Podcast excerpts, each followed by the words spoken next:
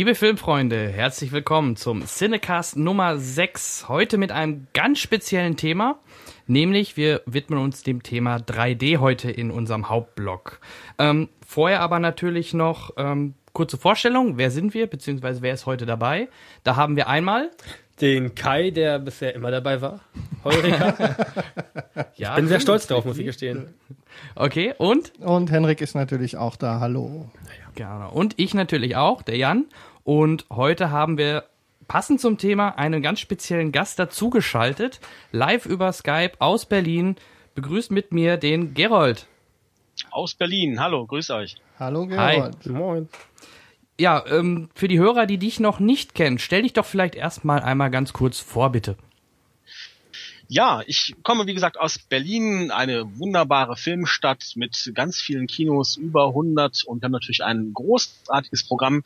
Und ähm, ich beschäftige mich seit langem mit Kino und schreibe seit 2009 auf meinem Blog Digitale Leinwand über das digitale Kino.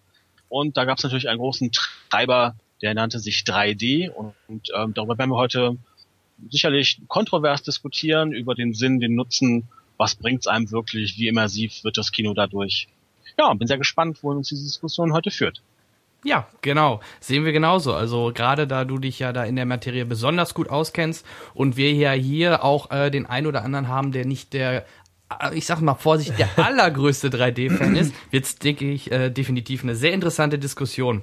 Ja, das denke ich auch. ähm, vorab wollen wir aber noch das äh, kleine Gewinnspiel von letzter Woche auflösen. Ähm, dazu gebe ich mal weiter an unseren Letz Gewinnspielbeauftragten. Letzte Woche? Äh, ja, letzte ich, Woche. Hat Zeitsprung gegeben. Letzte, die, letzte, die letzte Woche ist vier Wochen, vier Wochen genau. genau. Die letzte Woche ist vier, äh, vier Wochen her. Und äh, wir hatten ja darum gebeten, mitzuspielen beim letzten Mal. Und das haben natürlich auch einige getan. Und wir haben in einem sehr aufwendigen Losverfahren aus allen richtigen Einsendungen den ersten Gewinner unserer Gewinnspielreihe mir, ausgewählt. Mir bluten jetzt noch die Finger. Ja, das war ein Yay. sehr aufwendiges Verfahren, ernsthaft. Und äh, gewonnen, unser erster Gewinner ist eine Hörerin, erstaunlicherweise. Und zwar hat gewonnen die Judith aus Neufahren. Herzlichen Glückwunsch. ich habe ich hab gewusst, dass du es nicht lassen kannst. Ich habe es gewusst. Ich wollte es mal testen. okay. Ähm, Wir sind erwachsen. Ja, gut, dass ich die Regler in der Hand habe. Ich mache die gleich stumm. Sei froh, dass Und, ich das Furzboard nicht aktiviere. also, Judith, äh, nochmal von uns allen herzlichen Glückwunsch. Weiter teilnehmen, ganz wichtig. Und äh, die zwei VIP-Freikarten für einen Cineplex deiner Wahl sind per Post auf dem Weg zu dir, wenn du das hier hörst.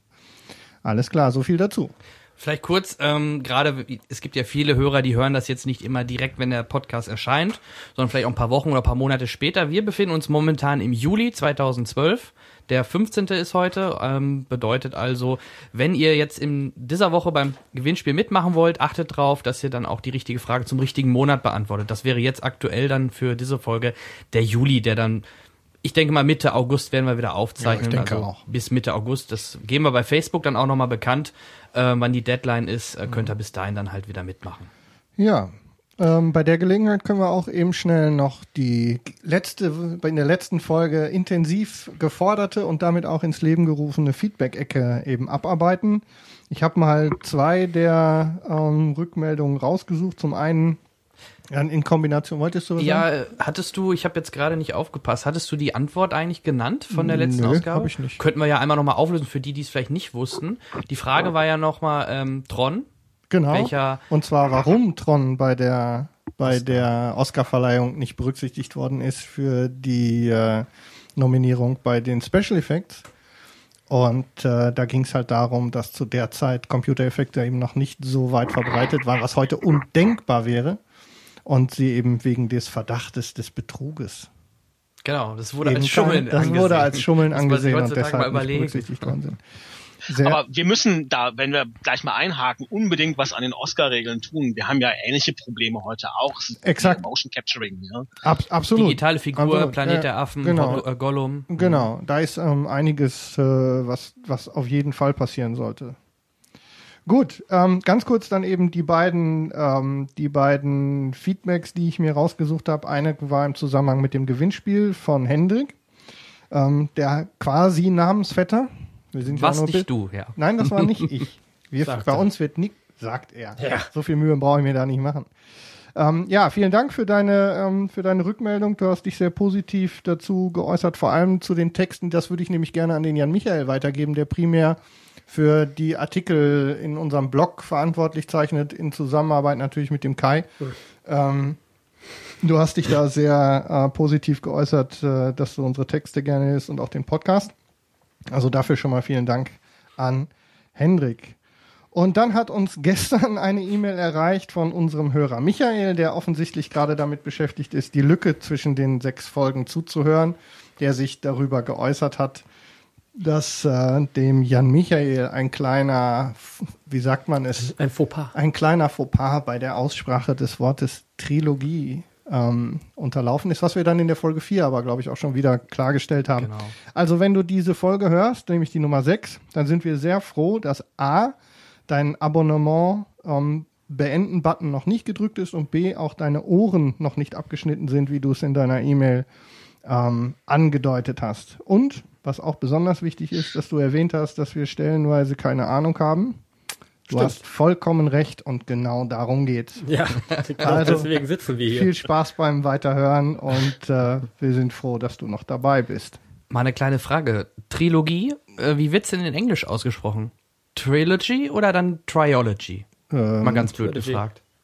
Auch ohne O? Ja, ich O's fürchte, sind überflüssig. aber selbst o, o? O's sind immer überflüssig. O's Ja. sind grundsätzlich überflüssig.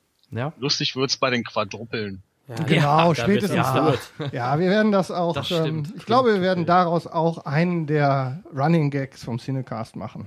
Ich glaube, wir werden das in, un, in, in unregelmäßigen ähm, in unregelmäßigen Abständen. Abständen. Äh, Abständen immer mal wieder einschieben. Alle drei Folgen. Ge- Am Ende einer jeder Alle an die- Trilogie. an Ja, die- Okay, so viel dazu. dazu. Spider-Man gibt's ja jetzt auch, wurde jetzt bekannt gegeben, auch wird eine neue Triolo eine neue Trilogie. So. Ich Gag Jetzt haben wir aber darauf genug rumgeritten, oder? Ja. Fürs Ich Erste. finde auch. Äh, So, jetzt hat uns gerade der Gerold verlassen. Ähm, ich rufe direkt nochmal durch. Na, da bist du wieder. Gerold, bist sprechen du wieder da? Bitte sprechen Sie jetzt. Oder schweigen Sie? Ja, das ist. Äh, Ist wohl doch ein Gewitter über Berlin aufgezogen. ich äh, versuche das nochmal. In der Zwischenzeit, ähm, für alle, die es vielleicht gesehen haben auf unserer Seite, der neue Q wurde zum ersten Mal vorgestellt, also an alle Bond-Fans draußen. Äh, James Bond bekommt einen neuen Q und diesmal einen sehr jungen Q. Kai, hast du ihn gesehen? Also die, das Bild? Den, den Das Q? Bild natürlich, Was sagst du dazu? dass ich noch nie einen Bond gesehen habe, dementsprechend nicht mal weiß, wer Q ist. Okay, Oha. also kannst dir also im, im Grunde egal sein. Äh, richtig. Ich werde zwar bei Gelegenheit, also die stehen jetzt nicht unbedingt oben bei mir auf der Liste, aber ich werde es bei Gelegenheit mal nachholen. Also er wird, es wird ihm ja sehr viel Kritik schon, nur weil man ihn kurz gesehen Ja, hat, schon aber das wurde bei ähm, neuen Spider-Man auch gemacht. Ja, das stimmt. Als, aber äh, da, Spider-Man übrigens ist eh so ein Thema, das ist, ist sehr zwiegespalten. Ne? Ja, das, ganz oder gar nicht. Ja, viele sagen, nee, ist trotzdem nix und viele sagen, der beste Spider-Man. Also es ist entweder oder. Nicht, dass das großartig schwer gewesen wäre. Ich Meiner Meinung Gerold hat keine Lust mehr mit uns zu sprechen. Wir haben ihn Das ist sehr ausgeschlossen. schade. Sprich Ja. ruhig weiter, Jan. Ja, hätte ja sein können. äh, Ja. ja, dann scheint doch wirklich ein Gewitter über Berlin aufgezogen zu sein. Hier, hier scheint gerade so ein Hauch von Sonne. Das ist. sagte der Ko Kollege Gerold ja auch, dass in Berlin die Sonne rausgekommen sei. Ja, vielleicht hat er sich einfach überlegt, wir reden so viel Blödsinn, er geht doch auf den Spielplatz mit seinen Kindern. Oder die Vögel wurden zu interessant. Okay, vielleicht versucht er ja mal anzurufen. Ähm, bis dahin könnt ihr ja. ja, genau. Wir versuchen die Zeit mal ein bisschen zu überbrücken. Ähm, Erzähl einen Witz. nee, ich würde ruhig sagen, wir fangen mal an äh, mit der Filmvorstellung. Oh ja. Ähm, da gebe ich dir das Wort, Kai, denn du hast einen sehr, sehr interessanten Film gesehen. Ich glaube auch nicht der allerneueste Film. Ja. Hm? Was ähm, wolltest du mir andeuten? Hast du möglicherweise ein paar Informationen zu? Ein paar Informationen, zu Ja, welchen ja, Film also- du gesehen hast. Ich weiß, welchen Film ich gesehen habe, aber Ja, Erzähl mal, fang mal Ähm, an. wenn mich gerade nicht alles Gerold? Oh, Ah, jetzt. Jetzt bist Ah. du wieder da. Wunderbar, Na, sehr schön. Haben wir dich wieder erwischt. War wohl doch nichts mit dem guten Wetter bei euch. War doch ein Gewitter oder was? Hat uns der Turmfalk in die Leitung geschissen, würde ich sagen. Okay, jetzt bist du wieder da und wir hören dich. Wir hoffen mal, jetzt bleibt die Leitung stabil. Ich fass nichts an hier. Das ist gut. Wir haben einfach ähm, mit dem üblichen mehr oder weniger sinnvollen äh, Art zu sprechen den, äh, die Stille überwunden. Adieu. Sehr schön. Gut, ähm, Gut, wo war ich? ich glaube, der äh, Kai wollte gerade beginnen mit der äh, Vorstellung des Films, den er gesehen Ah, hat. korrekt. Ähm, zack.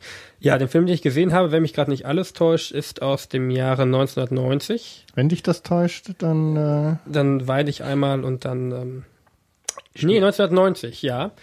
Und ist von Regisseur, man kennt ihn, ich muss nur den Namen gerade finden, Lin. Ed, Ed, Ed, Ed. Sehr gut ihn. vorbereitet. Hm. Manche ist kennen immer ihn. schön, wenn man vorbereitet ist. Ja, das ist, das ist gerade, ähm, das lief schon mal besser, muss ich Wenn gestehen. man ihn nicht kennt, scheiß drauf, erzähl lieber was vom Ja, Film. wie richtig. Er ihn hat großartige Filme wie zum Beispiel auch Flashdance gemacht und der Film äh, ist Jacob's Ladder. Ähm, in der Gewalt des Jenseits als äh, Untertitel im Deutschen. Ähm, kurz, worum geht es? Ja, das ist relativ schwer zu sagen, muss ich gestehen. Die Anfangsszene. ja, also tatsächlich. Ähm, der Film findet letztendlich auf drei Ebenen statt, würde ich fast behaupten. Es geht um Jacob. Das ist ein ehemaliger ähm, Soldat, der im Krieg war. Überraschung. Und ähm, das ist auch die Eröffnungsszene, wie halt äh, ein Angriff auf deren Lager stattfindet. Und dadurch ist er relativ hart traumatisiert. Viele Jahre später ist er Postbote oder Paketbote in New York und ähm, hat immer wieder, ja, das Gefühl, verfolgt zu werden, sieht garstige Gestalten ohne Augen, ohne Mund, wie man es aus äh, alten Horrorfilmen teilweise auch kennt, ähm, und bekommt immer mehr das Gefühl, irgendwas stimmt da nicht und ähm, springt dann auch irgendwie in seinen Gedanken oder in seiner erlebten Welt zwischen den Zeiten hin und her. Heißt, es gibt äh, sowohl Erinnerungssequenzen aus dem äh, Kriegsteil, dann gibt es halt die aktive Gegenwart, sage ich mal, und es gibt eine Zeit, in der er mit seiner Ex-Frau zusammen ist. Und auch das wird halt aktiv weiter erzählt. Und als, ähm, als Zuschauer wird einem nicht ganz bewusst, was jetzt die wirkliche Erzählungsstruktur ist, also wo wir uns wirklich befinden.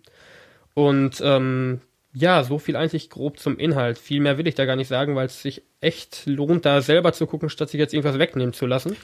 Vielleicht erzähl doch mal, wieso du diesen Film gesehen hast. Ach, ich denke, die, die Idee, warum du gerade diesen Film gesehen hast, ist, denke ich, auch für viele Hörer vielleicht ganz interessant. okay, äh, ich bin ehrlich, ich habe mir Jacob's Ladder angetan aufgrund einer Empfehlung von äh, Wolf vom Game One, Aber warum? Idee, Warum hast du ihn weil gesehen? er äh, ihn sehr empfohlen hat, äh, bezogen auf die Silent Hill-Reihe, äh, ihn sehr hoch gelobt hat, weil er auch relativ ähm, ja speziell ist in seiner Art und Weise. Er ist relativ subtil auch.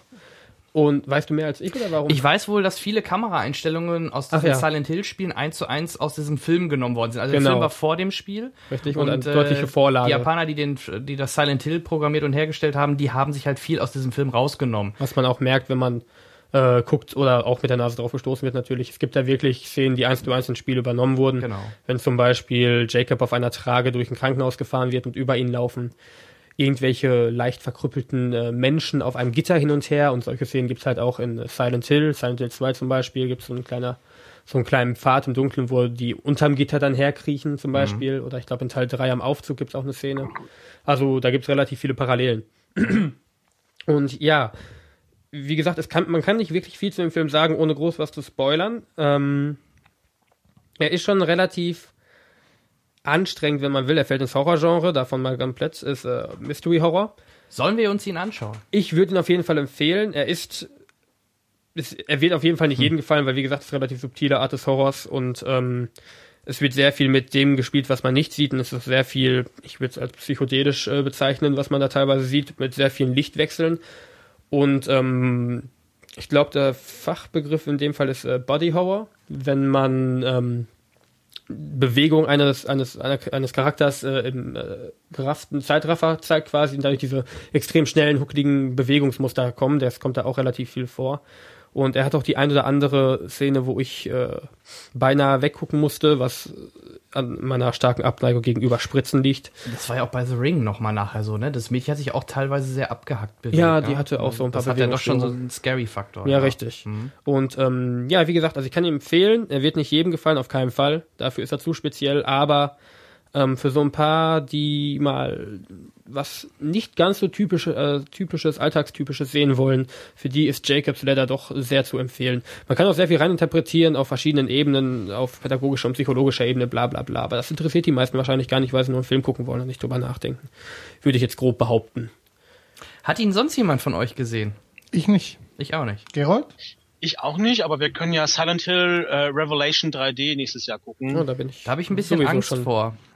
ja, weil der erste, nicht wegen, nicht wegen dem Horror. Teil 1 war wirklich Ja. einer der besten äh, Videospielverfilmungen. Sehr gut stimmig, atmosphärisch und der Regisseur, der den gemacht hat, war auch ein Riesenfan der Silent Hill-Reihe. Man hat's halt auch gemerkt.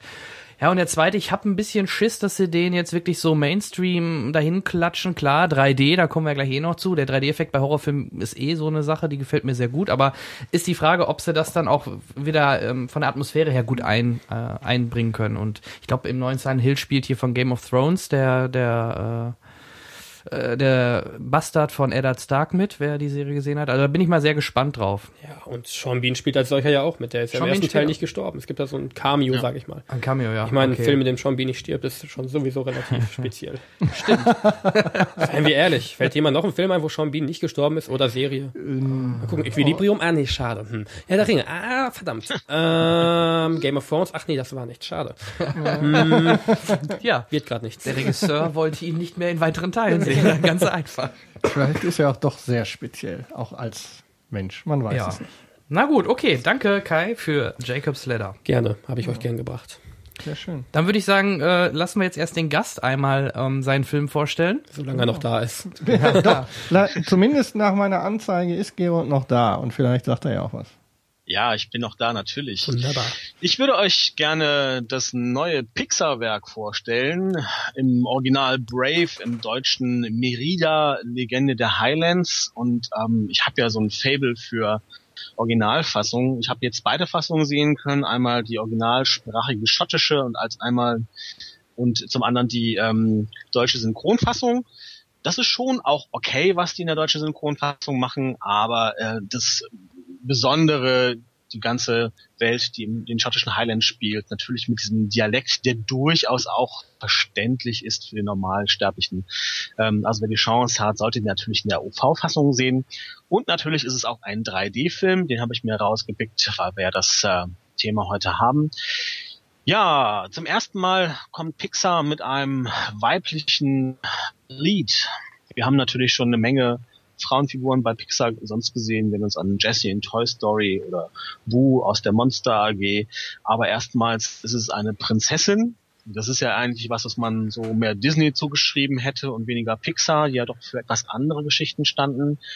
Und ähm, wir haben im Marketing eine ganze Menge an Trailern gesehen, die alle auf diese eine Frage zielen, oh, muss jetzt die arme Prinzessin gegen ihren Willen eine von den drei Trotteln des schottischen Clans heiraten? Ja, dann ist ein Eitler, äh, der erinnert mich immer ein bisschen an Mel Gibson. Ähm, Das war auch das Erste, was ich gedacht habe. Ja. In, Ja, sie spielen ja ganz- Das stimmt, ja. Die spielen ja ganz hübsch mit den Worten. Also die, die drei Clans sind äh, Dingwall, Macintosh und ähm, was ist es noch? Den dritten habe ich gerade nicht. Also einmal eine, natürlich Macintosh, äh, Steve Jobs, man erinnert sich, ja. Ja, man baut das ja so als Easter Egg mit ein. Ja, sie kann halt wählen äh, aus äh, Trottel, äh, äh, etwas kräftigen, äh, unverständlichen und totalen äh, Eitlen. Das will sie nicht. Sie will natürlich mit wehendem Haar auf ihrem Pferd Angus in den Sonnenuntergang reiten und Bogenschießen üben. Und ich dachte, ach du meine Güte, das ist nicht wirklich ihr Ernst. Aber ähm, das Marketing ähm, führt euch da auf eine falsche Fährte. Der zweite Teil des Films hat mich noch einen großen Twist, den ich aber jetzt nicht verraten möchte. Und es ist immer schwierig, über die Qualität zu sprechen, wenn man was nicht verraten darf. Also es geht noch um wesentlich mehr. Es geht äh, nicht um eine Vater-Sohn, sondern um eine Mutter-Tochter-Geschichte. Es geht um Schicksal. Und ich finde auch für einen Pixar-Film zum ersten Mal ein wesentliches Element ist Magie. Wir haben zwar fantastische Sachen gesehen, ein Haus, was Ballons fliegt, aber noch nie Magie in einem Pixar-Film. Ähm, da kommt noch mal so eine andere Komponente ins Spiel, die sich natürlich ganz klar auf dieser Märchenebene bewegt. Und ähm, für einen Animationsfilm ist äh, Merida ein, ein ganz, ganz großartiger Film. Ich weiß immer nicht, wenn es heißt, es ist ein Pixar-Film, da legt man andere Daumenschrauben an. Also die Kritiker in den USA sagen, ja, ja, es ist nicht so wie andere Pixar-Filme, ah, wir haben uns was anderes vorgestellt, ah, wer weiß, wohin es geht. Ich saß im Kino, war ziemlich begeistert, weil der Film ist viel düsterer, als man das erwartet. Er ist auch äh, für einen Pixar-Film sehr viel düsterer. Es ist eine andere Tonalität, die sie damit auftun, die mir durchaus als Nuance gut gefällt. Ähm, Ich weiß nicht, ob das bei allen ankommt. Also wer jetzt so ein Prinzessinnen-Movie erwartet, ähm, der bekommt das zur Hälfte, aber wie gesagt, er kriegt noch wesentlich mehr. Was wir formal sehen, finde ich, äh, hat echt einen neuen Maßstab gesetzt. Also die ganzen Bilder in CGI sind mit hervorragenden Texturen belegt. Es ist eine organische Umwelt. Es macht wirklich Spaß, da durch den Wald zu reiten, sich äh, anzusehen, wie sich alles bewegt. Ja, das haben wir seit Avatar, so dieses Ent, äh, Entführen in fremde Welten das Gras bewegt sich, die Blätter sind in Bewegung. Das ist nicht nur so da, wo gerade mal die Aufmerksamkeit steht, sondern wirklich der Wald ist lebendig. Das macht sehr viel Spaß, es ist aufwendig. Wir sehen natürlich äh, ganz tolle Haarsimulationen, da freut sich dann der Nerd, wenn er merkt, wie die Locken fallen. ja. ja, das äh, ist wohl so. Und äh, ich freue mich auf die Originalfassung wegen Robbie Coltrane in, ja. als einer der Stimme. Das würde ich mir gerne geben den kennen ja viele äh, aus Harry Potter. Genau, das war und der. Natürlich ist die ist die Figur so ein bisschen auch äh, von der Physiognomie ähnlich. Das ist der Vater von Merida, der äh, eine schwere Aufgabe hat. Zum einen hat er sein äh, Bein verloren, ähm, den Kampf gegen den großen Bärendämon und äh, sind auf Rache. Zum anderen hat er halt eine sehr strenge Frau und ähm, ein, eine Prinzessin, die eigentlich verheiratet werden soll. Ihm ist es auch nicht so ganz geheuer. Wir kriegen ähm, wie gesagt, optisch eine neue Qualität finde ich für den Animationsfilm. Ganz differenziert, sehr, sehr schön. Man möchte mit den Augen noch viel länger verweilen, sich Sachen ansehen. Gerade in der 3D-Fassung finde ich das erstaunlich, weil man einfach nicht nur länger braucht, um diese Bilder verarbeiten zu können. Man, man hat auch viel mehr Lust ja, es ist nicht so, wie wenn ich mir ein Foto angucke, sondern ich stehe wirklich in diesem Wald und kann mich umsehen. Und das schaffen sie sehr geschickt durch, durch so Tiefenverlagerungen. Das macht wirklich sehr viel Spaß. Und auch im stereoskopischen 3D. Ähm, Pixar war bisher immer recht zurückhaltend, die viel mit Tiefe gearbeitet haben und nicht so sehr mit Dingen, die aus der Leinwand herauskommen, mit äh, Pop-Out-Effekten. Ihr müsst jetzt keine Angst haben, dass euch dauernd irgendwie Pfeile ins Gesicht geschossen werden. Das machen sie nicht. Schade. Aber sie einmal Einmal Aber ist Pflicht. Einmal, äh, das kennt ihr schon aus dem Trailer, die Szene, ne? wenn der, so der Bogen sich einmal in die Richtung neigt. Ja. Mhm aber wir kriegen nicht nur diese großartigen Tiefen, wir kriegen auch sehr starke Tiefenstaffelungen, ähm, womit der ganze Raum einfach noch plastischer wird und es gibt auch ein paar Out-of-Screen-Effekte, die leicht sind, aber dafür häufiger mal auftreten.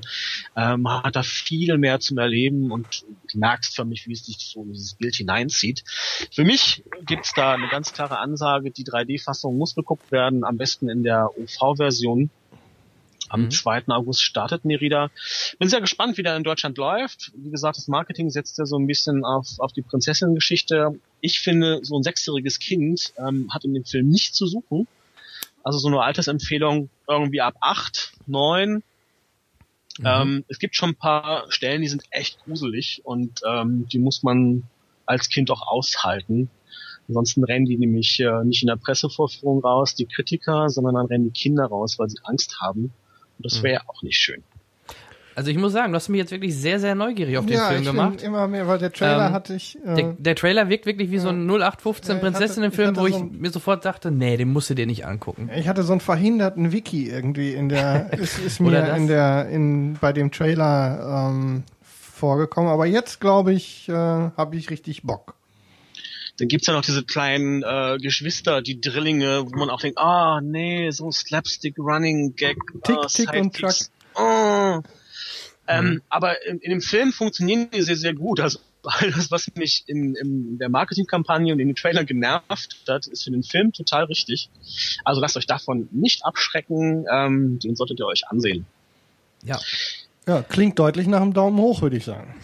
Absoluter Daumen hoch. Hm? Und ähm, ich bin ja ein großer Freund von diesen Pop-Out-Effekten, weil ich finde, das macht halt auch viel 3D aus. Klar, Tiefe ist wichtig, ähm, aber du würdest schon sagen, also es ist nicht wie jetzt beim aktuellen Spider-Man, wo Spider-Man einmal aus dem Bild rausspringt und dann war's das fast schon mit den Pop-Out-Effekten, oder? Du kannst ja ähm, in jedem 3D-Film die typische, den typischen Test machen, nimmst mal die 3D-Brille ab und gerade mhm. so in actionreichen Szenen und dann siehst du, was alles genau auf der Leinwandebene liegt und was davor und was dahinter liegt. Richtig, und bei ja. Spider-Man kannst du eigentlich die Brille abnehmen und du verpasst nicht viel. Ja. Und Don't get me Film. started. Kommen wir gleich. Ähm, es gibt halt Tiefen, die ähm, hinten sehr gut aussehen ähm, und es ist räumlich, aber bei man muss sagen, es ist eine Qualität der Animationsfilme. Also auch Kung Fu Panda, den fand ich jetzt von der Story her auch nicht so wahnsinnig doll, aber was die, was der an 3D an Räumen aufmacht, fand ich sehr beeindruckend. Und beim Merida ist es, also die Deutschen sagen Merida, die Briten sagen Merida, das ist eine andere Betonung. Ähm, da hast du wirklich sehr, sehr diese, also diese Staffelungen machen. Du hast ähm, einfach ganz viel mehr Tiefenebenen und die Frage ist einfach, was kommt jetzt aus der Leinwand raus? Das sind Kleinigkeiten, aber die sind häufiger, äh, es ist mal der Pferdekopf, aber es ist nie aufdringlich, weißt du? Mhm. mhm. Ja, cool. Ähm, Sehr gut. Super. Wird angeschaut. Also du hast mir jetzt auf jeden Fall den Mund wässrig gemacht und doch, dann gucke ich mir doch an. Also wie gesagt, war eigentlich so ein Film, wo ich dachte, nee, brauche ich nicht. Aber mir war das gar nicht so bewusst, dass er sogar von Pixar war. Ich hätte jetzt eher auf DreamWorks oder sowas getippt, weil das gar nicht so dieser, wie du schon sagst, es wirkt gar nicht so nach Pixar-Style. Ne? Die haben ja immer mhm. sonst so einen ganz speziellen Charakter, eher meistens Tiere oder, oder irgendwelche Maschinen. Und ähm, ja, das ist dann doch mal was Neues. Ja, außer vielleicht bei oben, da waren es auch äh, kind, ein Kind und ein Opa, aber und der Hund und äh, ja, Kevin. der Hund, der sprechende Hund, ja. okay, wir Gut. sprechen uns gerne, nachdem ihr den Film gesehen habt, nochmal. Dann das diskutieren wir nochmal drüber. Sollten wir auf jeden Fall ja, tun. Das machen wir. Gut, ähm, dann würde ich vorschlagen, ähm, dann gehen wir direkt weiter zu Henrik, weil der oder wo, welchen Film wolltest du denn vorstellen? Ich werde mich dann auf die Konserve richten, weil den, weil wir gerade jetzt schon äh, den den Spider-Man werden wir uns dann. Dann würde ich vorschlagen, dass ich erst meinen mache, ja. weil ich habe äh, nicht das was was ich erst aufgeschrieben habe. Ich war gestern nämlich noch ganz spontan in Ice Age 4 und der kommt ja auch mal wieder in 3D rüber und ähm, ja, was soll ich sagen? Also inhaltlich setzt er natürlich ähm, da an, wo der dritte aufgehört hat. Ein paar Jahre waren dazwischen, weil das Mädchen von Money, dem dem mürrischen äh, Mammut, Mammut äh, ist schon ein bisschen älter geworden, ist so im Teenie-Alter, äh, guckt sich auch schon die hübschen anderen Mammuts an und ähm, ja, also wie gesagt, sind ein paar Jahre dazwischen. Ähm, Sid bekommt Besuch von äh, seiner Oma, beziehungsweise erst von der ganzen Familie. Die lassen dann aber die Oma einfach da, weil sie de, äh, nicht mehr haben wollen. Da quasi lassen sie bei Sid und hauen einfach ab. Der Klassiker. Ja, der Kla Klassiker. Aber die Oma ist sowieso ich finde, die Oma ist eh so, so der geheime Star äh, in dem Film, ähm, weil sie, sie selber sieht nicht mehr gut und läuft einfach nur blöd ein bisschen hin und her, immer mit, mit den Leuten mit und denkt, ach, sie schönen Urlaub und ja, die Idee ist, ähm, am Anfang sieht man schon, äh, Squatch, das Eichhörnchen oder beziehungsweise das Säbelzahnhörnchen oder wie es heißt, äh, kommt unten am ähm, Erdkern an und dreht den Erdkern so, dass die ganze Erde sich halt in Stücke zerreißt. Ne? Wird dann halt dieser italienische Stiefel hergestellt und äh, Australien und so weiter. So entstehen diese Landmassen dadurch, dass das äh, Eichhörnchen oder das, das Säbelzahnhörnchen, ich sage mal ab sofort Scratch, äh, sich halt da unten im Erdkern bewegt und hinter der Nuss herläuft. Also was man halt so von Ice Age kennt. Und äh, ja, durch diese Trennung trennen sich auch oder trennt sich auch die Herde, in dem Falle die drei Haupttiere, die man halt auch äh, aus den anderen Teilen kennt, nämlich ähm, Money, äh, Sid und wie heißt der? Diego. Diego, genau, die drei. Äh, und die Oma natürlich, ne, die Oma nicht vergessen, die, die sind dann plötzlich auf so einer Eisscholle und treiben davon und stranden dann ähm, am anderen Ende der Erde, fast schon kann man sagen, auf jeden Fall an so einem an so einer Insel, wo dann auch so ein, so ein Affenkönig wohnt, oder beziehungsweise das ist so ein Captain, ist so ein bisschen wie, wie bei Fluch der Karibik, der hat halt so ein Schiff mit, mit seiner Crew und äh, er ist halt der Captain, Captain Aber Utan. das war bestimmt genau. keine Absicht. Nein, nein, nein, aus Versehen. Das ist rein Zufall, ja, ich, sicher. Ich verstehe. Ja. Der erste Teaser, wo äh, das Piratenthema gezeigt wurde von Ice Age, kam auch ganz zufällig zum Kinostart von Pirates 4. Ja, ja das passiert halt manchmal. Kommt halt mal vor. Kann man ja nicht mit rechnen. Ja, obwohl sind ja, es ist ja nicht Disney, also oder? Nee, Ice Age war nicht Disney. Nee. Das ist ja nee, hier Fox. Fox und Blue Sky, genau. Ähm, ja, und die erleben dann halt ein Abenteuer, versuchen halt irgendwie zurückzukommen. ja, äh, für Schick. die, die es nicht sehen, weil wir haben ja einen Audiopodcast, Henrik hat sich gerade meine schicke 3D-Brille mit dem äh, Sit aufgesetzt und sieht jetzt äh, gleich viel besser ich aus. Ich sehe dich in 3D. Du siehst mich in 3D. Ja, wir, ähm, machen noch Fotos. wir machen noch Fotos nachher und stellen die mit in den Blog. Ähm, ja, vielleicht ein bisschen was zur technischen Seite, weil wir ja heute eh über 3D sprechen. Ähm, ja, es war die meiste Zeit war es wirklich dezent. Also ich habe da schon Besseres gesehen. Ähm, ein paar gute Szenen gab es wirklich, auch richtig gute Lacher dabei. Aber ich kann mich jetzt zum Beispiel nicht an wirklich großen oder vielen Pop-out-Effekten erinnern. Hat es halt eher die ganze Zeit so eine so eine leichte Tiefe und ja, also wie gesagt solide. Also weiß nicht, hat den sonst jemand hier gesehen? Nein, noch Und jetzt ist der Gerold wieder weg. Du hast was Schlechtes. Was ist Ja, das? oh. Auf jeden Fall, du hast schlechtes Karma Gerold. offensichtlich. Da ist er wieder. So, da ist er wieder. Oder auch nicht? halt auch nicht. Ist er da wieder? Also irgendwie. Gut, Henrik, du probierst es ich nochmal. äh, bleib da mal dran. Ich steig dann ein. Genau, du hast ihn gesehen, ne? Dann sag, Ja. sag erstmal inhaltlich was, bevor wir über 3D Ja, ja, sprechen. aber inhaltlich so, mm, jetzt. bin ich allgemein sowieso nicht unbedingt der Riesenfan von den Ice Age-Filmen. Den Gerold? dritten fand ich tatsächlich mit am besten, den vierten finde ich jetzt auch sehr gut. ja. Den zweiten konnte ich zum Beispiel gar nicht leiden. Okay. Ähm, ich stimme auch absolut zu, die Oma ist der geheime Star, Ja. womit man eigentlich schon ein bisschen rechnen kann, weil wenn so ein Charakter auftritt, dann hat er natürlich ich dachte erst, das wird so ein Nervcharakter, Nee. muss ich ehrlich sagen. Ich dachte, oh nee, jetzt hängt da die ganze Zeit so eine blöde Olle mit rum. Aber Ja, nö, also ich, ich hatte schon die Vermutung, dass halt, weil relativ viel ähm, Rückhand hatten quasi mit ihr. Es ist quasi wie Sid, nur anders, könnte man sagen. ja. Also äh, ja, absolut. Äh, mir kam Diego ein wenig zu äh, kurz in dem Film, muss ich gestehen. Obwohl er eigentlich so Ja. gesehen seinen eigenen Handlungsstrang hat. Aber ich glaube, da ist auch nicht mehr viel. Es ist halt ein Standardcharakter. Das ist jetzt nicht der, der, der Comedian in der Truppe in dem Ja, ist Sinne. richtig. Aber ich mag, also, Ja, ja. und ich meine, hallo, es ist ein, ein äh, Löwen-ähnliches Geschöpf, das von Thomas Fritsch gesprochen wird. Das äh, ist eigentlich immer ganz gut. Ähm, Ja. ja. aber zur Handlung auch, wie es sich entwickelt, alles finde ich echt gut gemacht. Auch jetzt die Geschichte mit dem äh, Piratenaffenkönig und seiner Crew und der Mhm. Verfolgung, was da alles passiert. Auch das Ende finde ich wirklich nicht schlecht. Es gibt da so ein, zwei Stellen, wo ich mir denke, Synchronisation wäre besser, hätte besser klappen können. Ja. Aber ich kann das nur all Gerold? von meiner Seite. Kein Nee. Geräusch. Hallo? Ah, Wie gesagt, Berlin ist stellt sich, untergegangen. stellt sich schwierig dar, offensichtlich.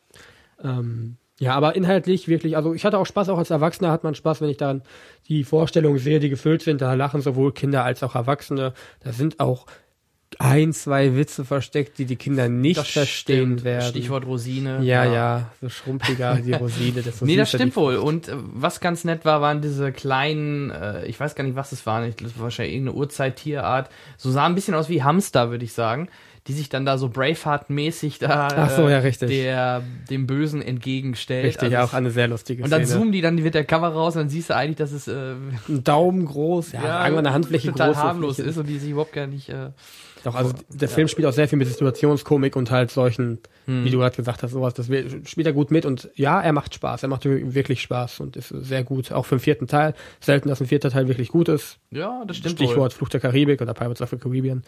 Ähm, doch, kann ich sehr empfehlen, sowohl Kindern als auch Erwachsenen. Den Kindern natürlich mehr als den Erwachsenen, aber doch. Mhm. Ähm, was jetzt die technische Ebene angeht, tatsächlich. Gerold? Äh, Ja, ich höre euch. Ah, super. Du kommst genau richtig. Ah, ja, ich Moin. glaube, wir müssen an diesem Setup noch was ändern, glaube ich. Ich habe das Gefühl, dass der nette Anteil uns nach 20 Minuten trennen. War beim letzten Mal auch schon so. Ja, es scheint ein bisschen so zu sein. Ich geht da glaube, irgendjemand da, in, in das- Bildschirmschoner oder so? nee, Hallo, eigentlich nicht. Wir, wir werden das mal im Auge behalten. Ma- Mach den Gerold noch ein bisschen lauter und ja, ähm, der Gerold kommt Zur Info, ich habe noch mit Kai gerade ein paar Sachen über den Inhalt, über die Synchronstimmen gesprochen. Ähm, Ja. jetzt Ice vielleicht noch mal eure Meinung auch zu der technischen Seite. Ähm, klar, Ice Age ist halt, wie du gerade vorhin mal sagst, mit den Texturen. Bei Ice Age hat man halt eh nicht so viel Texturen, ist alles relativ schlicht, ne, durch Eis und Geröll. Da stichen, wenn überhaupt, dann eher die Charaktere raus, die technisch eigentlich ganz gut gemacht worden sind. Aber ähm, ja, hast du ihn gesehen? Ich habe ihn gesehen, ja, und ich fand ihn, ähm, ich fand ihn okay. Also es ist, ist halt so echter Junkfood, ne? Man nimmt, finde ich, das Thema greift man auf, man führt es weiter. Sie versuchen halt mit Synchronstimmen noch mal ein bisschen was zu machen auf dem deutschen Markt. Also ich sag Mhm. nur Twilight. Ähm, muss es für mich alles nicht. Ich, ich kann Otto als Sid nicht hören. Da sträuben sich mir echt die Nackenhaare. Ich, also ich bin nicht so ein Fan der Ice Age Franchise ähm, und finde ihn jetzt optisch visuell finde ich den okay, aber ich finde ihn jetzt nicht herausragend. Also du merkst bei den Simulationen irgendwie auf dem Wasser, das passt schon alles, Hm, Ähm, hm. Aber die Figuren sind doch irgendwie recht simpel und ja gut, die haben jetzt Fell, aber es ist ähm, Sie merk, also du merkst, die arbeiten auf einem guten Level weiter, aber es gibt jetzt keine Innovationen, die ich gesehen hätte. Hm. Ähm, beim 3D muss ich dann nochmal für meinen Geschmack, hm, du hast schon gesagt, du fandst ihn jetzt okay. Ähm, so Ja. ein paar Dinge, die rauskamen. Ich fand jetzt Ice Age war äh, einer der Filme, ähm, wo es eigentlich gerade für die, die so auf äh, Out-of-Screen-Effekte stehen, eine Menge dabei war. Hm. Es liegt immer ein bisschen an dem Platz, wo man sitzt, auch äh, wie intensiv das wahrgenommen wird. Ne? Hm. Ähm, also ich für meinen Geschmack fand, das war so eine schöne Mischung aus äh, vor der Leinwand, hinter der Leinwand. Ähm, so, die nehmen mit, was es gibt. Ja, also klar, das mag sein. Also ich, ich äh, sitze natürlich schon ziemlich zentral. Ne? Also Ja. das Du bist auch der ich. Mitte-Mitte-Typ. Ja, ja, genau. Ich- Auf den, in Hamm gibt's, zwar, wo ich im Kino war, da gibt's so TX-Sitze. Ja, Die haben noch so ein bisschen Rumble Force Feedback dabei. Das ist immer ganz lustig. Und ähm, ja, ja, du, da magst du recht haben. Aber ich, ich, äh, wie gesagt, ich habe schon andere Filme gesehen, wo doch deutlich oder wo es einfach mehr herausstach. Ne? Das mag vielleicht auch damit zusammenhängen. Oder bestes Beispiel: Sammys großes Abenteuer. Ein schöner Kinderfilm, aber Ja, tolle, ja. tolle Pop-out-Effekte. Gut, wenn du natürlich, du schielst ja bei Sammys Abenteuer wirklich bis auf die Nasenspitze, wenn dir die Schlange äh, ins Gesicht kriecht, ja. Ja. Ähm, dass du wirklich so weit gehst, hast du in einem Film ganz, ganz selten. Also gerade, weil es sich so ein bisschen abgenutzt hat mit dem, mit dem Effekt vorne, haben ja viele dann auf die Tiefe gesetzt, was für mich auch eine sehr schöne Art zu sehen ist. Du hast recht, also Ice Age 4 geht jetzt nicht so weit wie Sammys Abenteuer. Ähm, aber ich finde gerade so für einen 3D-Film, wo die Kids Spaß haben und es mit der Brille toll finden, ist Ice Age da die richtige Ware gerade. Absolut, ja. Und wir hatten gerade schon erwähnt, ein paar Anspielungen für die erwachsenere Zielgruppe ist auch dabei, Stichwort Rosine oder ähm, Ja, ja, genau. Das Ähm, Braveheart, das verstehen die Kinder natürlich nicht, aber das ist dann für die Erwachsenen immer ganz äh, amüsant. Wie hieß das so schön? Äh, je runzliger die Frucht, desto süßer die Rosine. Ja, so runter die Rosine, desto süßer die Frucht. So war das, ja. Oh, das gefällt der Oma. Doch, da lachten auf einmal alle Erwachsenen im Kino. Das war schon sehr amüsant. Wahrscheinlich alle Kinder haben sich umgedreht. Hä? Verstehe ich nicht. Erklär mal. Hm. Wie Rosinen. Ja, das war ja damals, das hat Schreck ja auch so ausgemacht, dass da viel Humor auch für Erwachsenere dabei waren und auch trotzdem für Kinder gut ansehbar war. Ne? Aber findet ihr denn, dass die Animationsfilme ähm, für Kinder sind? Ich finde, wir haben gerade so eine spannende Entwicklung, dass es viele mh, Themen gibt, die eigentlich gar nicht so sehr auf die Kinder zielen. Auch wenn wir uns jetzt die, die Timeline angucken, was alles kommt. Ich meine, wir kriegen von Pixar einen Film über äh, die Totenwelt in Mexiko. Wir kriegen einen sehr düsteren Pinocchio von Guillermo del Toro. Ja, gut. ja. Jetzt Brave ist Also- auch schon düster. Paranorman, also alles, was, was so ein bisschen mystisch gruselig wird. Also diese Entwicklung, glaube ich, gibt's ja schon eine ganze Weile. Das war äh, bis vor kurzem nannte man das dann noch Familienkino, glaube ich. Ja, und jetzt ähm, geht so ein bisschen davon weg, dass immer mehr und mehr die Produktionen auch tatsächlich ähm, unter dem immer noch quasi den, den, den Kinderteil als da kommen wir her als Animationsfilm mitnehmen, aber dennoch viel intensiver wirklich erwachsenen Themen ansprechen. Das ist schon deutlich zu sehen, nach meiner Meinung. Also ich glaube, da ist äh, viel, viel, viel passiert. ja, nur fürs ältere Publikum könnte ich jetzt nicht so viele aufzählen, würde ich jetzt echt, muss ich ehrlich Wirklich sagen. nur? Die Klar. finden in anderen, die finden in anderen, in anderen Bereichen statt, glaube ich, ne? So. Ja, du hast halt animierte Figuren dann in Realfilmen, ne? Das hast du öfter bei, bei erwachseneren Filmen, sage ich jetzt mal. Stichwort Alice. Herr der Ringe, Alice Ja, oder was auch kann immer. Ähm, aber reine Animationsfilme für Erwachsene, boah, müsste ich jetzt echt lange, glaube ich, überlegen, dass mir wirklich einer einfällt, wo ich sage, nee, das darf ein Kind oder sollte ein Kind auf keinen Fall sehen. Also Also da findet natürlich das meiste, glaube ich, wirklich tatsächlich im Ausland statt. Also wenn man ins äh, in die Anime-Szene guckt zum Beispiel, da sind Ja. äh, 80 Prozent nicht für Ja. der Animationsfilm, nicht für aber Kinder. das ist Anime, nicht Animation. Das ist eine andere von- nee, Moment, das ist ja, äh, wir, es geht ja erstmal um, es ist animiert. Ja. So, und ähm, das ist, da ist natürlich viel mehr Szene, aber das, was hier bei uns läuft, schwierig. Gut, ja. da fällt mir auch Erwachsenenunterhaltung mit den sieben Zwergen und Schneewittchen ein, aber das, äh, das ist was Der, anderes. Wovon du hast schon recht. Also Filme, die jetzt nur für Erwachsene, nicht für Kinder wären, fallen mir auch nicht ein. Aber ich finde, dass äh, so die FSK 6 äh, vielen Filmen nicht so wirklich gerecht wird und bei der FSK 12 äh, da sind halt die Kids dann wieder tot. Also ähm, so eine so eine FSK 8 irgendwie fände oder eine Empfehlung für Kinder ab 8 finde ich oder 8, 9, 10 fände ich mitunter ganz sinnvoll. Könnte man ja sowieso noch mal eine ordentliche Diskussion zu aufmachen, ne? Ja. Zu Sechs- der, zu der ganzen FSK-Geschichte. Sechs und Ja, zwölf ist eh ja, Blödsinn. Die ja weil- immer noch Ja, irgendwie. 12, 6 plus Regelung, ne? Ja, Ja. es kann eh jedes Kind ab sechs den Film ab zwölf mit einem Erwachsenen, Ja, mit einem richtig. Erziehungsberechtigten oder so. Das ist, Also weil das, die Regel finde ich affig. Ich durfte früher, ich war elf, drei Viertel oder so und ich wollte mit meiner Mutter in den ersten Jurassic Park. Und da gab's auch so Medienhype. Uh, da darf kein Kind rein. Die haben mich nicht mit Mutter reingelassen. Ja. Ich durfte Das den wäre nicht dir, sehen. das wäre dir bei mir in meiner, in meiner Einlasscrew auch passiert. Aber, ja, ja, die müssen sich dran halten, ist mir schon aber, klar. Aber ähm, Machen wir auch gerne. Es macht schon Spaß, da wen rauszuwerfen. ja, aber es ist ja, ähm, ich finde insgesamt ist diese FSK-Geschichte nicht mehr zeitgemäß. Da müsste, da muss endlich mal was Ja, passieren. irgendwie entweder, entweder machen sie die FSK zu hoch, dass das ein harmloser Film ist, oder halt genau umgekehrt. Wenn ich jetzt explizit das Beispiel Frau in Schwarz denke, ab 12, heißt auch plus Mhm. 6 Regelung, dass Ja. da Kinder ab 6 rein können. Der Film war selbst für Zwölfjährige schon teilweise nicht. Da kamen, da kamen auch äh, Zwölfjährige raus, weil sie es nicht sehen konnten, weil der ja doch schon relativ hart auch auf dieser subtilen Ebene war. ja, ist Horror. Ja, ein und das war ein richtig, es war richtig guter Horror, aber er war ganz bestimmt nichts ab 12 oder 6 plus. Aber wenn du ihn ab 16 machst, dann bricht er natürlich das ganze Teenager-Segment mit und dann Ja, sind wir natürlich bei der kommerziellen Diskussion. Also Vor ist das eine Empfehlung oder ist es äh, einfach, wird es gepusht von den Studios, ähm, womit ich noch ein weiteres Segment abschöpfen kann? Naja, 90, Ja. 90 Prozent der Eltern können das eh nicht entscheiden. Das ist das Problem. Wenn man das den Eltern überlässt, sieht man ja, was bei rauskommt. Das sieht, sieht man im Fernsehen, sieht man gerade bei Computerspielen äh, und auch im Kinobereich. Also wenn man das den Eltern überlässt, die haben noch keine Ahnung, die lassen die Kinder eh in alle Filme rein, wenn es nicht gerade ein ganz schwarzes, dunkles Cover hat. Dann das großartige Argument, ja, wenn sie es bei Ihnen im Kino nicht sehen, dann sehen sie es halt bei mir zu Hause im Internet. Ja, genau. Dann Oder. Ja, dann Matrix eben, das ist war dann auch auch so ein einzige Beispiel. sinnvolle Antwort. Dann bitte, aber eben nicht hier. Ja, Matrix ab 16, Vater kam mit seinem 14-jährigen Sohn und wollte da rein. Und, ne, ich bin, ich darf doch selber entscheiden, was mein Sohn sehen darf oder was nicht. Ja, Offensichtlich Nein. nicht. Gleiches Genau. Spiel, gleiches Spiel bei Resident Evil 4, Ja. Ja. wo die Diskussion endete mit, Sie bekommen keinen Alkohol mehr im Aldi. Das verspreche ich Ihnen. Bin bis heute geschädigt. ja, gibt schon lustige Anekdoten da aus dem Bereich. Ganz schlimm, ganz schlimm. Gut, Ja, Ice Dann- Age. Ice Age, genau. Also kann man sich anschauen, gute Unterhaltung. Wer kein Ice Age mag ja. sowieso und wie gesagt, ähm, was sich wirklich positiv rausstellt, dass wenigstens ein paar Anspielungen auf Erwachsene drin waren. Äh, daher doch Empfehlung auch von mir. Und es gibt ja noch einen Simpsons-Kurzfilm obendrauf. Genau. schon? Obwohl ich da mehr erwartet habe. Der war zwar ganz amüsant, aber ja, er war okay. Mir schien es eine Fingerübung zu sein. Ähm, wir lassen mal ein paar neue Leute was machen, die dürfen mal Sachen ausprobieren. Mhm. Ich fand's auch so nach dem Motto, ach, Pixar macht das dauernd, jetzt machen wir das auch mal. So ein, so ein Vorfilm halt. Ne? Pixar ist das ja, ist das ja Standard geworden.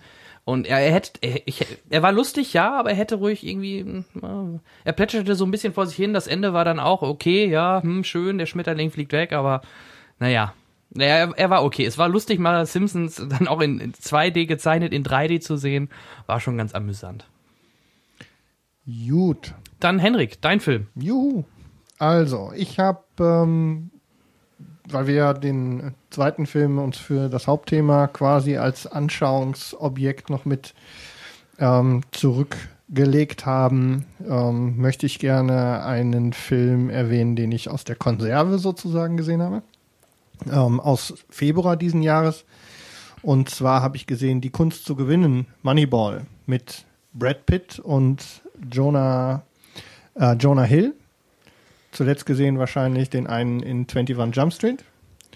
Ähm, und äh, über Brad Pitt brauchen wir ja im Großen und Ganzen gar nicht mehr so viel sagen. Ich bin eigentlich an den Film gegangen, weil er mir in iTunes so ein bisschen über die Füße gerollt ist und ich im Prinzip ein großer Philipp Seymour Hoffmann-Fan bin, ähm, der ja über eine enorme Präsenz auf der Leinwand verfügt, was ich immer wirklich, äh, ich habe vorhin im Vorgespräch wie gesagt, ich habe bei dem immer das Gefühl, selbst wenn der normal auf der Leinwand erscheint, ist der in 3D, weil ähm, der wirklich, äh, der kann schon jemanden an die Wand spielen, der Er hat einen auch sehr guten ja, Tiefeffekt der- und manchmal poppt er auch raus. Genau. Ja, ich meine, er verfügt ja auch inzwischen Zeit über eine Leibesfülle, die das durchaus äh, ähm, offensichtlich erscheinen lässt. Worum geht's? Und zwar handelt es sich dabei um einen Sportfilm, was die Sache aus zweierlei Gründen schwierig macht für Deutschland. Zum einen kommen Sportfilme in Deutschland nicht so gut an. Zweitens, wenn sie sehr dokumentatorisch sind, dann äh, ist das der nächste Punkt, der es schwierig macht. Und zum Dritten handelt es sich dabei um einen Baseballfilm. Und zwar geht es darum, dass äh, Anfang der 2000er Jahre ein ähm, der Manager der Oakland Athletics, der Oakland A's, zum ersten Mal intensiv, ich glaube, ich habe ein bisschen drum gelesen, zum ersten Mal intensiv mit einer, mit einer Technik eine Mannschaft zusammengestellt hat für eine Saison, die sich ausschließlich auf computergenerierte Statistiken bezieht. Das wurde vorher. Siehste. Ne? Eben, wieder was für die Nerds. Endlich haben wir es wieder.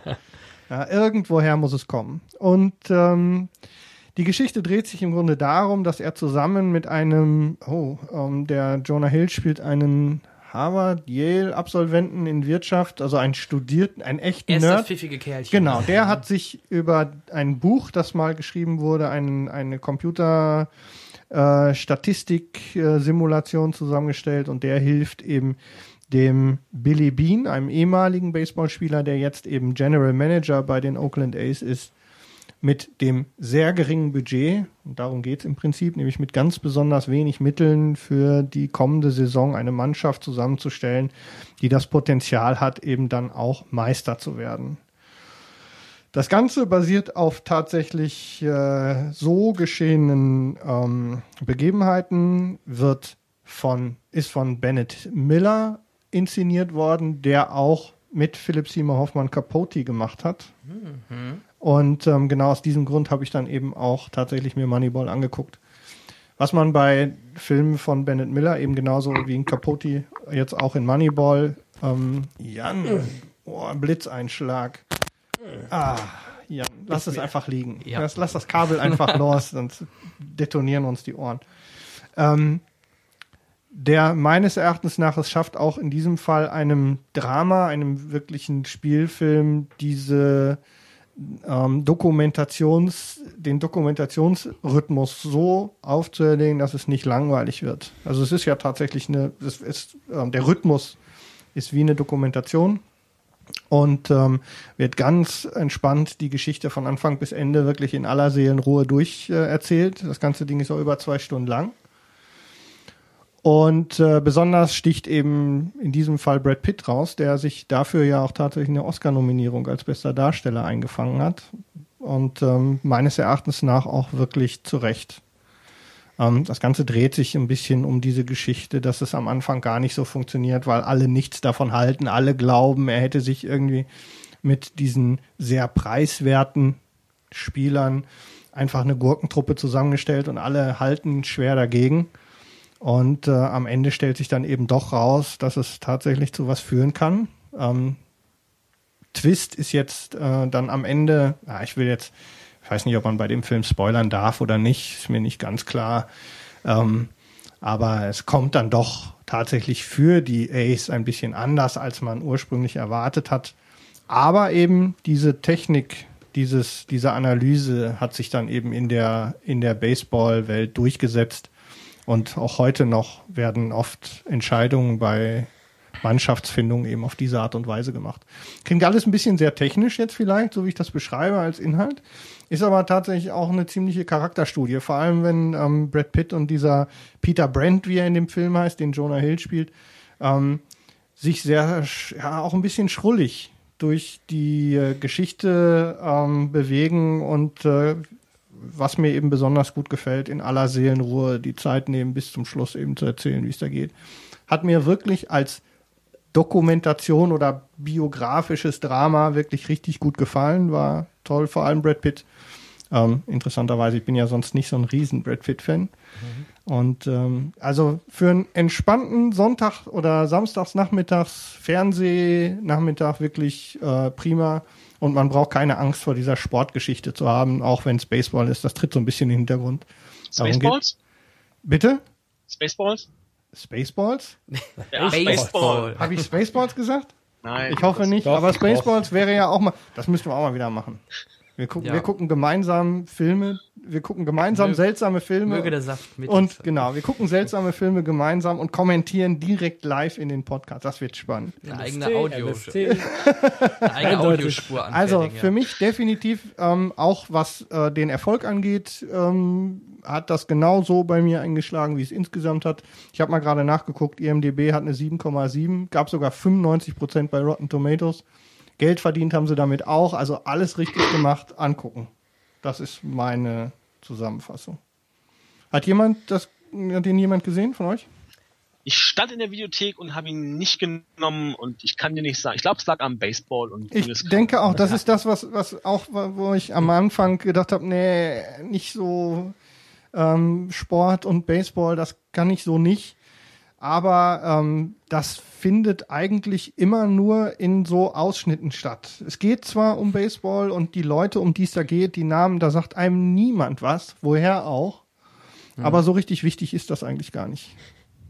Ja, also bei mir ist ähnlich. Ich dachte auch erst Baseball nix für mich, aber ich will ihn auch noch gerne sehen. Ich habe ihn auch in anderen Podcasts schon gehört, dass er ganz gut sein soll, auch und nicht wirklich viel mit Ba- Baseball in Anführungsstrichen zu tun haben soll, dass man sich den wirklich sehr gut anschauen kann. Ich werde ihn mit Sicherheit noch nachholen, aber wie gesagt, gesehen habe ich ihn leider auch noch nicht. Dann äh, machen. Ja. Ich habe ihn auch noch nicht gesehen. Ich wollte ihn sehen, aber er lief leider im örtlichen Lichtspielhaus nicht an. Ja, ich glaube, so richtig viel ist davon Nee. nicht in Deutschland so durch die. So ganz Richtig. viele Kopien wird es wohl nicht gegeben haben. Und Ja. da verließ mich dann die Motivation, über mehrere Kilometer hin vorzureisen, um mir den Film anzugucken. Okay, das Ja. verstehe ich, aber kurz iTunes oder Amazon angeschmissen Ja, und dann. Jetzt ja, aber ne, wie gesagt, wie er, wie er im Kino lief, ging, Ja, ging Februar war das, glaube ich. Ja. Ja. Gut, Gut, vielen Dank, sehr Henrik. schön, gerne. Also kommen wir dann im Grunde jetzt auch direkt zu unserem Hauptthema, nämlich 3D, Fluch oder Segen. Fluch der karibischen Segenslandschaft. Wo, wo Ja. kommen wir her, wo gehen wir hin? Der 3D im Wandel der Zeit, das Für Ja. und Wider der. Genau, also ich würde sagen, wir fangen erstmal an, um vielleicht kurz mal zu erwähnen, was es überhaupt gibt für verschiedene Techniken. Ähm, viele kennen es vielleicht noch von, äh, von vor, ich weiß nicht, zehn Jahren oder so. Spy Kids erinnere ich mich, lief sogar bei uns im Kino mit diesen schönen farblichen Brillen. Da gab es ja auch Rot-Grün. Mhm. Ja, oder Magenta, was weiß ich. Gab auch mehrere. ja. gab verschiedene Farbsysteme. Ähm, sogar jetzt letztens, ähm, wie ist denn dieser Animationsfilm mit diesem Mädchen, war auch so ein bisschen, bisschen gruseliger. Ich weiß nicht, ob er von Burton war.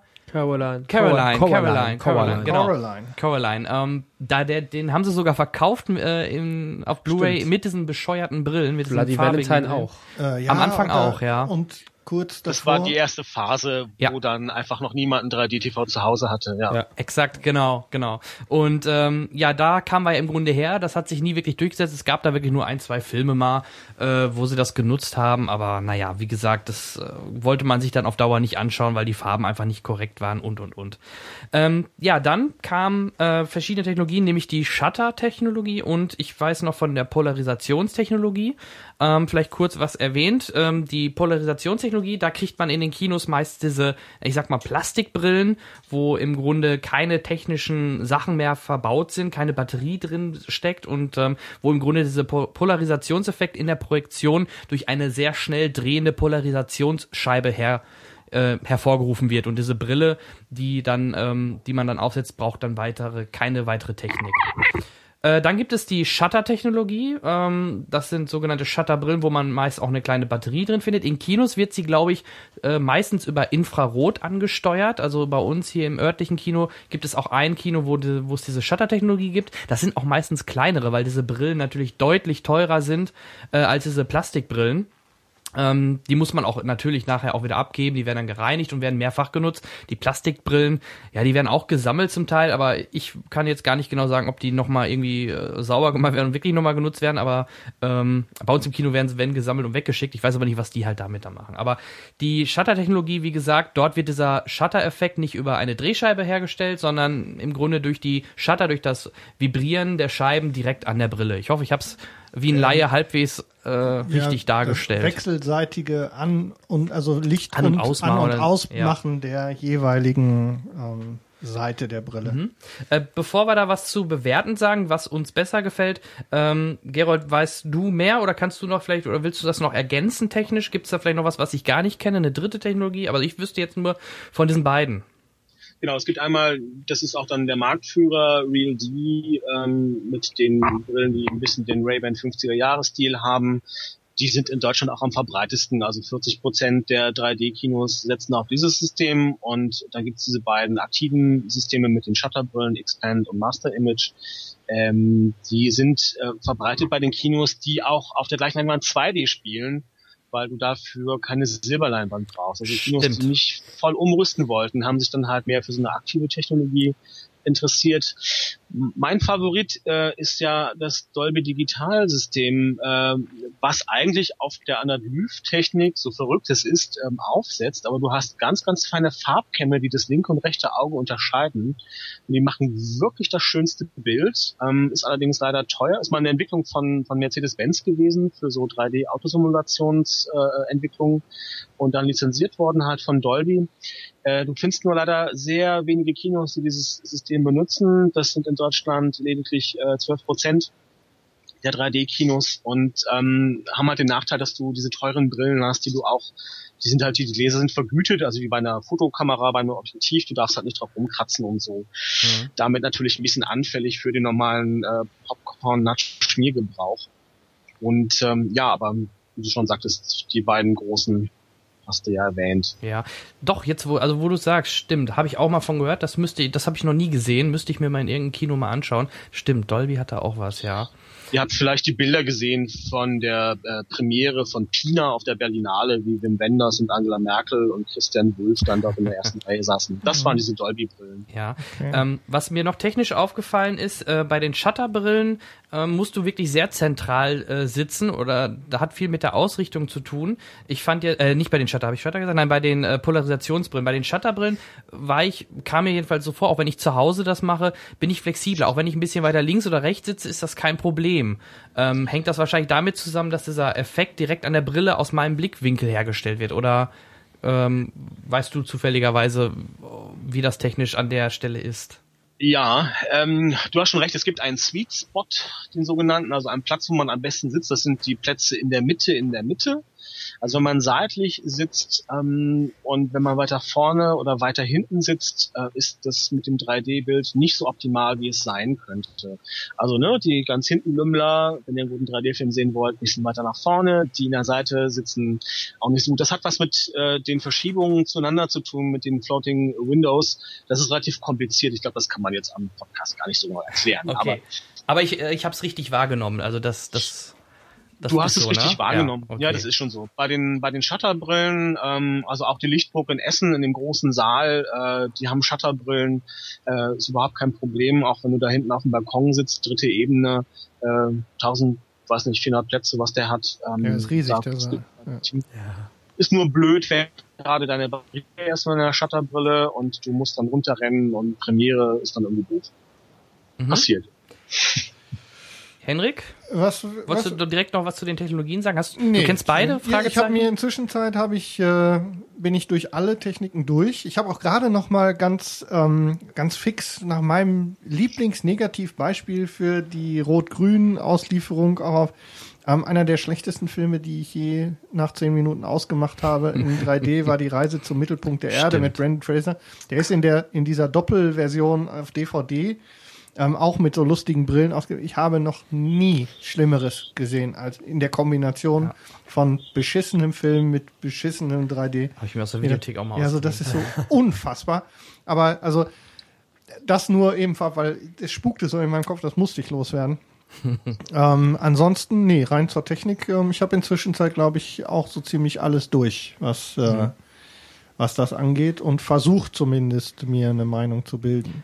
Ich bin auch im Heimkinobereich, auch wenn es viele nicht so gerne mögen, weil sie schwerer sind und generell ja am liebsten ganz ohne Brille gucken wollen, äh, bin ich wirklich ein Freund von der Shuttertechnologie, weil es einfach das angenehmste Bild, wenn der Raum dunkel ist und du hast keine Lichtquellen, äh, die dich stören, weil dann siehst du, dass es halt flackert, in Anführungsstrichen. Wenn du aber einen schönen dunklen Raum hast, ist das, finde ich, mit die beste Technologie, auch im Heimkino-Segment. Ja. Geht mir auch so. Also ihr müsst auf den armen Anadlyph äh, DVDs nicht mehr rumhacken. Das war halt die erste Phase, wo es noch keine Blu-rays gab. Aber sind wir ehrlich, die wollten nur Geld machen. Also das hätten sie sich doch echt sparen können, ja, diesen Blödsinn. Ja, naja, das Problem ist, das Reise zum Mittelpunkt der Erde war halt ein Jahrmarktsfilm. Ne? Das ja. Jojo fliegt dir ins Gesicht, ja, der Dinosaurier sabbert dir ins Gesicht. Äh, der hat 60 Millionen gekostet und hat irgendwie 300 Millionen eingespielt. Ja. Schlimm, schlimm. Ähm, Es war der erste vollkommen digitale 3D-Film von der Produktion bis zur Projektion und äh, leider auch jetzt der Nachfolger äh, Reise zur geheimnisvollen Insel äh, mit The Rock äh, statt Brandon Fraser. Äh, äh, sicher? Ja. Ist das ja, der? Ja, das es gab doch eine Reise zum zum Vulkan. Das ist doch ein anderer Film als der mit Brandon Fraser zum Mittelpunkt. Reise zum Vulkan. Das ist wieder was anderes. Äh, Da die sind doch, The Rock hatte doch. The Rock hat doch schon zwei Filme jetzt gemacht. Einmal, wo sie irgendwie zu so einem, zu so einem äh, Berg gefa- gefahren sind Ja, oder der so. mystische Insel mit und den dann beiden kam Kindern. das, und dann kam, ja, ja, genau. Und dann kam ein zweiter so, Teil mit ja. der Insel. Also, äh, Nein. korrigiert mich, wenn ich Nein, total nein, falsch liege. Der mit der Also, Insel ist der, der Nachfolger, ähm, das ist der neue Stiefvater statt Brandon Fraser. Ach so. Ja, ich Das habe ist den der nicht gesehen. Von ich Journey. Okay, gut. Ja, aber daran alleine sieht man doch schon, dass das alles zum Scheitern verurteilt ist. Dass wir schon nicht mehr auseinanderhalten können, wer da von wem was erbt. Und Auch der zweite Teil kam recht gut an. Katastrophe. Ja, das kommt Auch da an. finanziell leider erfolgreich. Und wenn du dir die Zahlen anguckst in den Kinochartlisten, also wenn man jetzt mal die Top 10 Erfolgsfilme aller Zeiten nimmt, dann mittlerweile acht 3D-Filme drin. Ja. Okay, Ja, also den- Die davon profitieren durch den 3D Zuschlag, ne? Du, du rechnest jetzt äh, die, die Listen, wo äh, wo es nach Einspielergebnis geht, ne? Nicht nach Zahlen, wie Geld. viele reingegangen sind. Ja, genau, Geld. Ja, ja, Ja, klar. heißt Ne? Sie, sie Avengers, ne? Ja. Hat natürlich extrem profitiert durch diesen 3D-Zuschlag. Ja, da wird's interessant, wie sich jetzt der Dark Knight dagegen äh, aufbäumen kann, weil dem fehlt natürlich dieser 3D-Zuschlag. Äh, Der wird sicherlich auch an der Milliarde irgendwie kratzen. Aber mittlerweile brauchst du halt die Milliarde, um um die Top 10 zu kommen. Ja. Und das ist natürlich sehr viel einfacher, wenn du noch äh, ein Premium-Geld mitnimmst. Ich meine, wir haben ja schon verschiedene Einführungen gehabt, sowas wie einen Überlängenzuschlag und einen Logenzuschlag. Ähm, mitunter gibt's ja einen doppelten Überlängenzuschlag und jetzt eben halt den 3D-Zuschlag. Aber klar, damit kommt man natürlich auf ein höheres Einspiel und da wir ja weltweit nicht überall Besucher messen, ist das dann leider die einzig vergleichbare Größenordnung. Mhm. Ja, das, äh, apropos gerade schlechten Film in 3D. Ähm, nach Avatar kam ja dann auch ähm, ein schlecht konvertierter Film in 3D, nämlich Kampf der Titan. Da würde ich jetzt auch echt gerne mal deine äh, Meinung, Gerald, gerade weil du ja doch mehr der, Bef auf jeden Fall der Befürworter bist. Was hast du denn zu Kampf der Titan zu sagen? Hat er dir gefallen? das Problem ist, ich glaube, es ist ein amtlicher Actionfilm, aber alle haben Hunger gehabt nach neuen Fantasy-Abenteuern in 3D, nach Avatar. Das war das, was die, was Avatar aufgestoßen hat. Hey, wow, ich habe hier fantastische äh, Abenteuergeschichten und das in einem neuen Format. Das wollten alle sehen, alle sind reingelaufen und alle sind auf die Fresse geflogen. Es ist äh, auch in meinen Augen weiterhin der schlechteste 3D-Film, äh, den man bisher auf den Markt geschmissen hat. Ja. Wenn man jetzt mal so von Experimenten irgendwie wie Spy Kids, Nanotechnik mit Sylvester Stallone äh, und Co. absieht. Ähm, man darf natürlich nicht vergessen, wie das entstanden ist. Also Warner hat lange hin und her gespielt, es hieß, ja, kommt in 3D, nee, kommt doch nicht in 3D, nee, kommt in 3D, nee, kommt doch nicht. Und dann hatten sie noch exakt 14 Tage und dann hat eine indische Armada äh, von äh, Leuten diesen Film konvertiert und all das, was halt Probleme macht, Feuer, Haare, die im Wind wehen, also alles, was man nicht irgendwie freistellen kann, ähm, ist natürlich ein Desaster. Mittlerweile muss man leider sagen, es gibt immer noch eine Menge Filme, die konvertiert werden, ähm, die nicht für 3D gedacht waren, also auch Narnia Teil 3, wo du halt merkst, es stimmt nicht in den Einstellungen. 3D erfordert eine andere Bildsprache. Oder auch Tim Burton, ich meine jetzt Frankenweenie, Stop-Motion-Film, ähm, den lässt er konvertieren, weil er sagt, ich halte mich damit nicht auf. Wenn du aber Filme wie äh, ähm, Piraten oder auch jetzt Paranormal gesehen hast, äh, dann hast du eine Ahnung, wie großartig diese Räume in 3D wirken. Und ich meine, das ist wirklich nur der Slider, ein Knopfdruck mehr, äh, der dann automatisiert ein 3D-Bild macht. Ähm, also es ist immer das Spiel zwischen Zeit, Geld und erwartetem Erfolg. Mhm. Wir haben ja eigentlich im letzten Jahr eigentlich wöchentlich in irgendeinem Feuilleton gelesen, 3D ist am Ende, die Einspielzahlen sacken ab. Das stimmt in einer gewissen Weise. In den USA ist der Anteil ähm, 3D versus 2D deutlich abgesackt, ähm, aber USA ist nicht die einzige Welt. Leider werden bei uns die Zahlen nicht veröffentlicht. Mhm. Da könnt ihr mal aus eurem Kino sein plaudern, wie viele Leute da 3D und 2D lösen. Also ich kann es für Filme habe ich es mal durchgerechnet und kann euch sagen, dass die 3D-Quoten, außer sowas wie Street Dance 2, der nur in 3D läuft, Mhm. durchaus zwischen, zwischen 70 und 95 Prozent liegen bei den Filmen. Ja. Ähm, ja, wir haben ja rein zufälligerweise einen Einlassgott hier unter uns, der auch Ja. gerade aktuell, wir, Ja. in Lippstadt läuft auch halt Ice Age parallel in zwei Seelen, einmal 2D, einmal 3D. Genau. Vielleicht Kai, kannst du was dazu sagen? Ja, was lässt sich dazu sagen? Tatsächlich wird der 3D, also die 3D-Version der 2D-Version äh, vorgezogen. Wenn man vergleicht, ähm, die 2D-Version läuft im deutlich größeren Saal mit über 400 Plätzen, 2D läuft bei 200 Plätzen, hat trotzdem ähm, durchschnittlich pro Vorstellung um die 50 bis 100 Leute mehr da sitzen. Also der große Saal fühlt sich nicht wirklich mit der 2D-Version, die 3D-Version ist beinahe immer komplett ausverkauft. Die wird also im Falle Ice Age jetzt deutlich vorgezogen. Und wir haben halt noch Märkte wie Russland, China, Indien, die unglaublich darauf abfahren oder Japan äh, und da kommt dann die Kohle her. Also was wir mal lesen, bezieht sich auf die auf die USA sehr häufig und da sieht es in der Tat so aus, obwohl es mehr Kinos in 3D zeigen, liegt es oft so irgendwie bei 50 Prozent oder drunter. Es gibt immer ein paar Ausreißer, die dann das Gegenteil sagen, aber im Rest der Welt kommt das Format ziemlich gut an und damit macht man Geld. Ja, hm. ja nur ich würde die These jetzt vertreten, ähm, nur weil es jetzt in 3D ist, zieht das nicht mehr. Also bei Avatar hat das gezogen, allein weil es 3D war, weil alle das sehen wollten. Heutzutage ist es einfach nur noch ein Bonus, wie jetzt zum Beispiel bei Avengers. Da wären die Leute auch reingerast ohne 3D. Ganz, unterschreibe ich direkt. Also der Stoff muss gut sein, nur, nur die Technologie alleine verkauft jetzt keine Karten mehr. Das ist meine Meinung. Und genau das ist ja auch das, was ich als, als äh, größte Kritik für Kinogänger ein bisschen in der Provinz ähm, wenn man das mal hier in der Gegend so bezeichnen will. Obwohl wir ja schon relativ gut versorgt sind, was Kino angeht. Aber bei den großen Produktionen habe ich ja oft gar nicht die Wahl. Ich, selbst wenn ich nicht, ähm, wenn ich mich entscheiden wollte, würde auch in eine 2D-Vorstellung gehen, kann ich nicht, weil sie, weil ich sie nicht ähm, angeboten bekomme. Und das ist der Teil, der mich daran ein bisschen ärgert. Zumal ich ja, ja, Gerald? Gerald, nee, Entschuldige ähm, du hast schon recht. Also mitunter gibt's einfach, also wir haben angefangen mit der Digitalisierung. Es gibt mitunter viele Filme nur noch als digitale Kopie. Und ähm, natürlich, wenn jetzt so ein Film wie Ice Age startet in, in äh, knapp äh, 1000 Kinos und davon sind halt irgendwie 700 in 3D, man will natürlich dann das Premium-Format auch bedient wissen. Und ähm, Wobei auf dem Lande, wie du sagtest, haben viele sehr frühzeitig umgestellt, weil es dann eben auch so ein Sensationsfaktor ist, ich kann ja. mich erinnern, wie viele Leute damals irgendwie 30, 40, 50 Kilometer ins nächste 3D-Kino gefahren sind, weil sie das sehen wollten. Ja, unbestritten. Und genau da beginnt ja auch im Prinzip meine Kritik. Die Frage ist ja dann immer, ähm, gibt es, oder wenn ich einfach zurückblicke, weil das ist ja eine der Entscheidungen, die ich ganz gerne selber treffen wollte, ist es das, ähm, ist es der 3D-Film, der mich interessiert, oder ist es der Film, der mich interessiert, der dann gegebenenfalls noch zusätzlich in 3D ist? Ähm, die ich habe mich einfach in, in, dem, in der Überlegung zur heutigen Folge einfach mal hingesetzt und gefragt, für Filme, die ich gesehen habe, wirklich 3D richtig wichtig war für den Film. Welcher Film wirklich durch 3D ähm, der davon gelebt hat. Und da ist mir nur ein einziger mhm. eingefallen. nur ein einziger und das war Avatar. Weil ähm, da ging ja im Prinzip der Hype so richtig los. Das war das, was losgetreten hat. Und ich kann mich erinnern, ich habe mir relativ kurz danach dann, ähm, also sobald möglich, sobald zur Verfügung war, die, das ganze Ding nochmal in 2D angesehen und dabei ist mir aufgefallen, wie schlecht ich den Film eigentlich fand.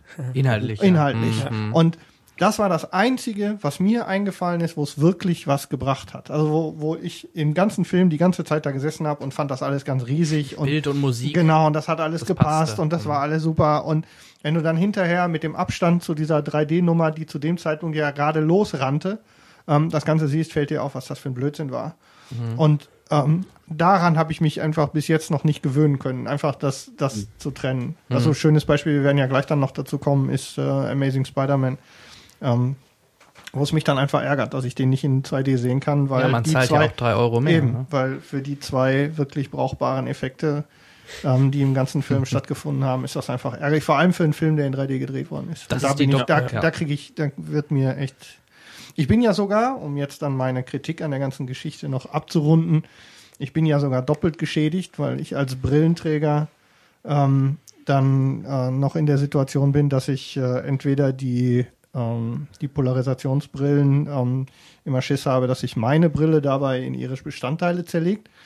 Und ähm, zum anderen sitzen die Shutterbrillen, die ja dann immer noch deutlich schwerer sind, immer so ja. ungünstig auf deinem Nasenrücken, dass ich bin jetzt ähm, zuletzt mit meiner Frau in, in ähm, in Amazing Spider-Man gewesen, der hat sich die ganze Zeit beschwert. Und der ist dann aufgefallen, dass ich dann im Prinzip die ganze Zeit im Kino sitze und mit einem Finger versuche, mir diese Brille auf der Nase zu halten. Das waren diese gummierten Sch äh, Ja, Shutterbrillen, ne? Genau, Mhm. und das ist eine Katastrophe. Und dafür zahle ich mehr. Ich ärgere mich, weil mir die Nase wehtut. Und dann kriege ich noch einen Film geboten, für den ich drei Euro mehr bezahle, bei dem es wirklich in den letzten 20 Minuten zwei Effekte gibt, die es mir gebracht haben. Und da hört es dann einfach für mich auf.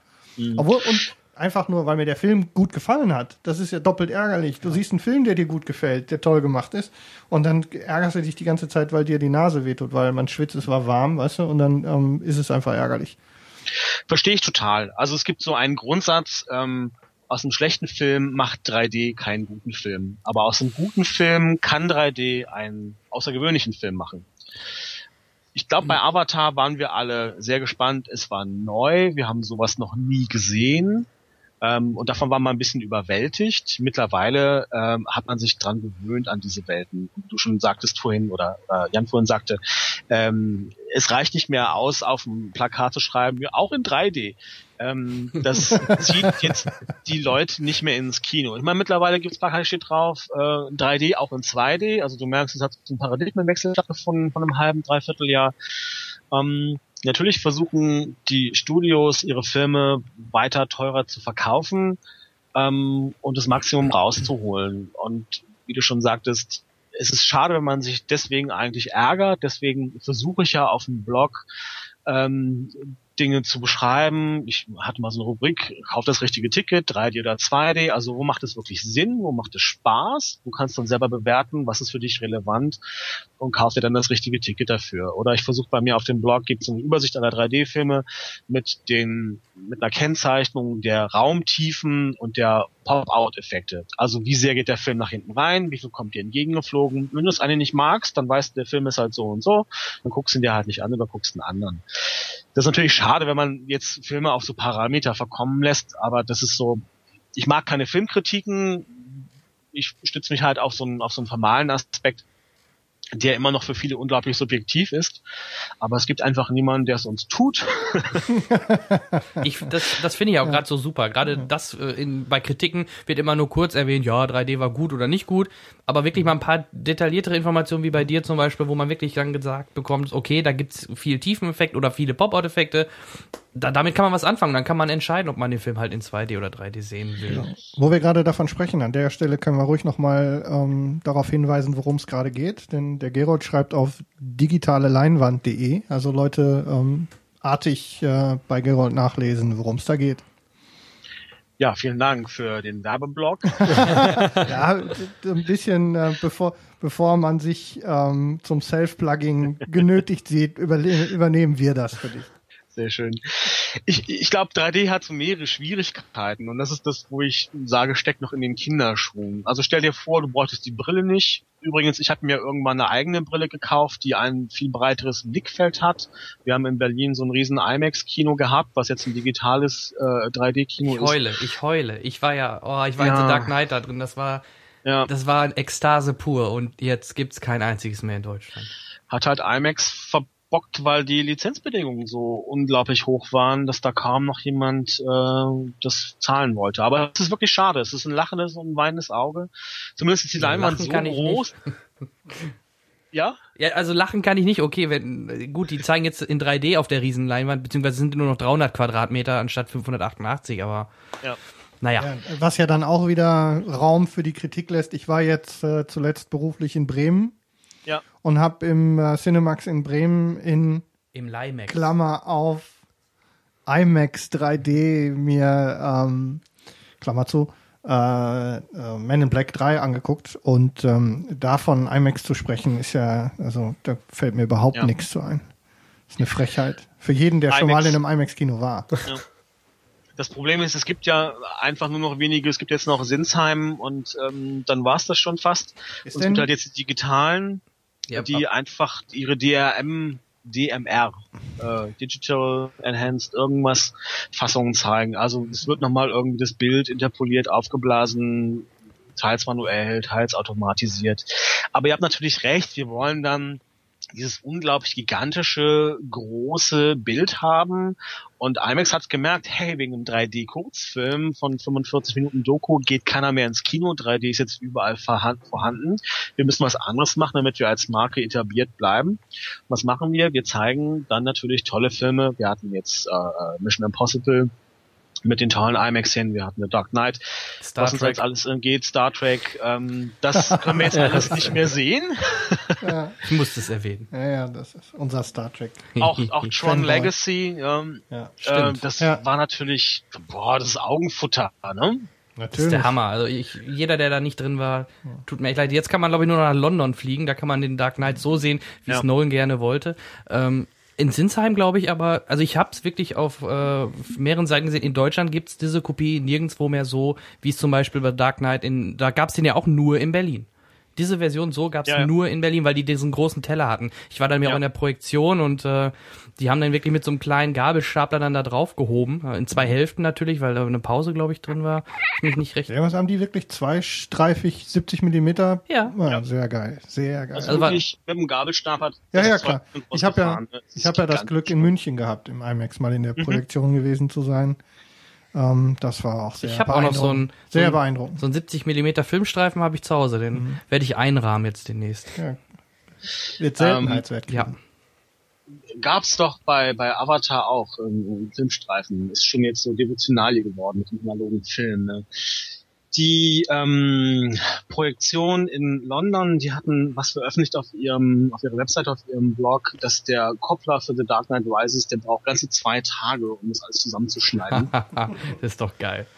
so unglaublich viele Filmrollen sind. Und ich meine, jetzt könnt ihr euch vorstellen, was der Mann von Titanic, wo es einfach verdoppelt ist, für die analoge IMAX-Kopie in 70 mm dann nochmal doppelte Arbeit hatte, der ja irgendwie auch drei Stunden ist. Ja, was bei, bei äh, zu der Zeit, als Titanic lief, war ich ja auch noch in der Projektion aktiv. Äh, ich kann mich ja. gut erinnern, wie ich den auf, äh, wie ich versucht habe, in dem Kino in, äh, im Ruhrgebiet, in dem ich gearbeitet habe, den auf Spule durch die Gegend zu tragen.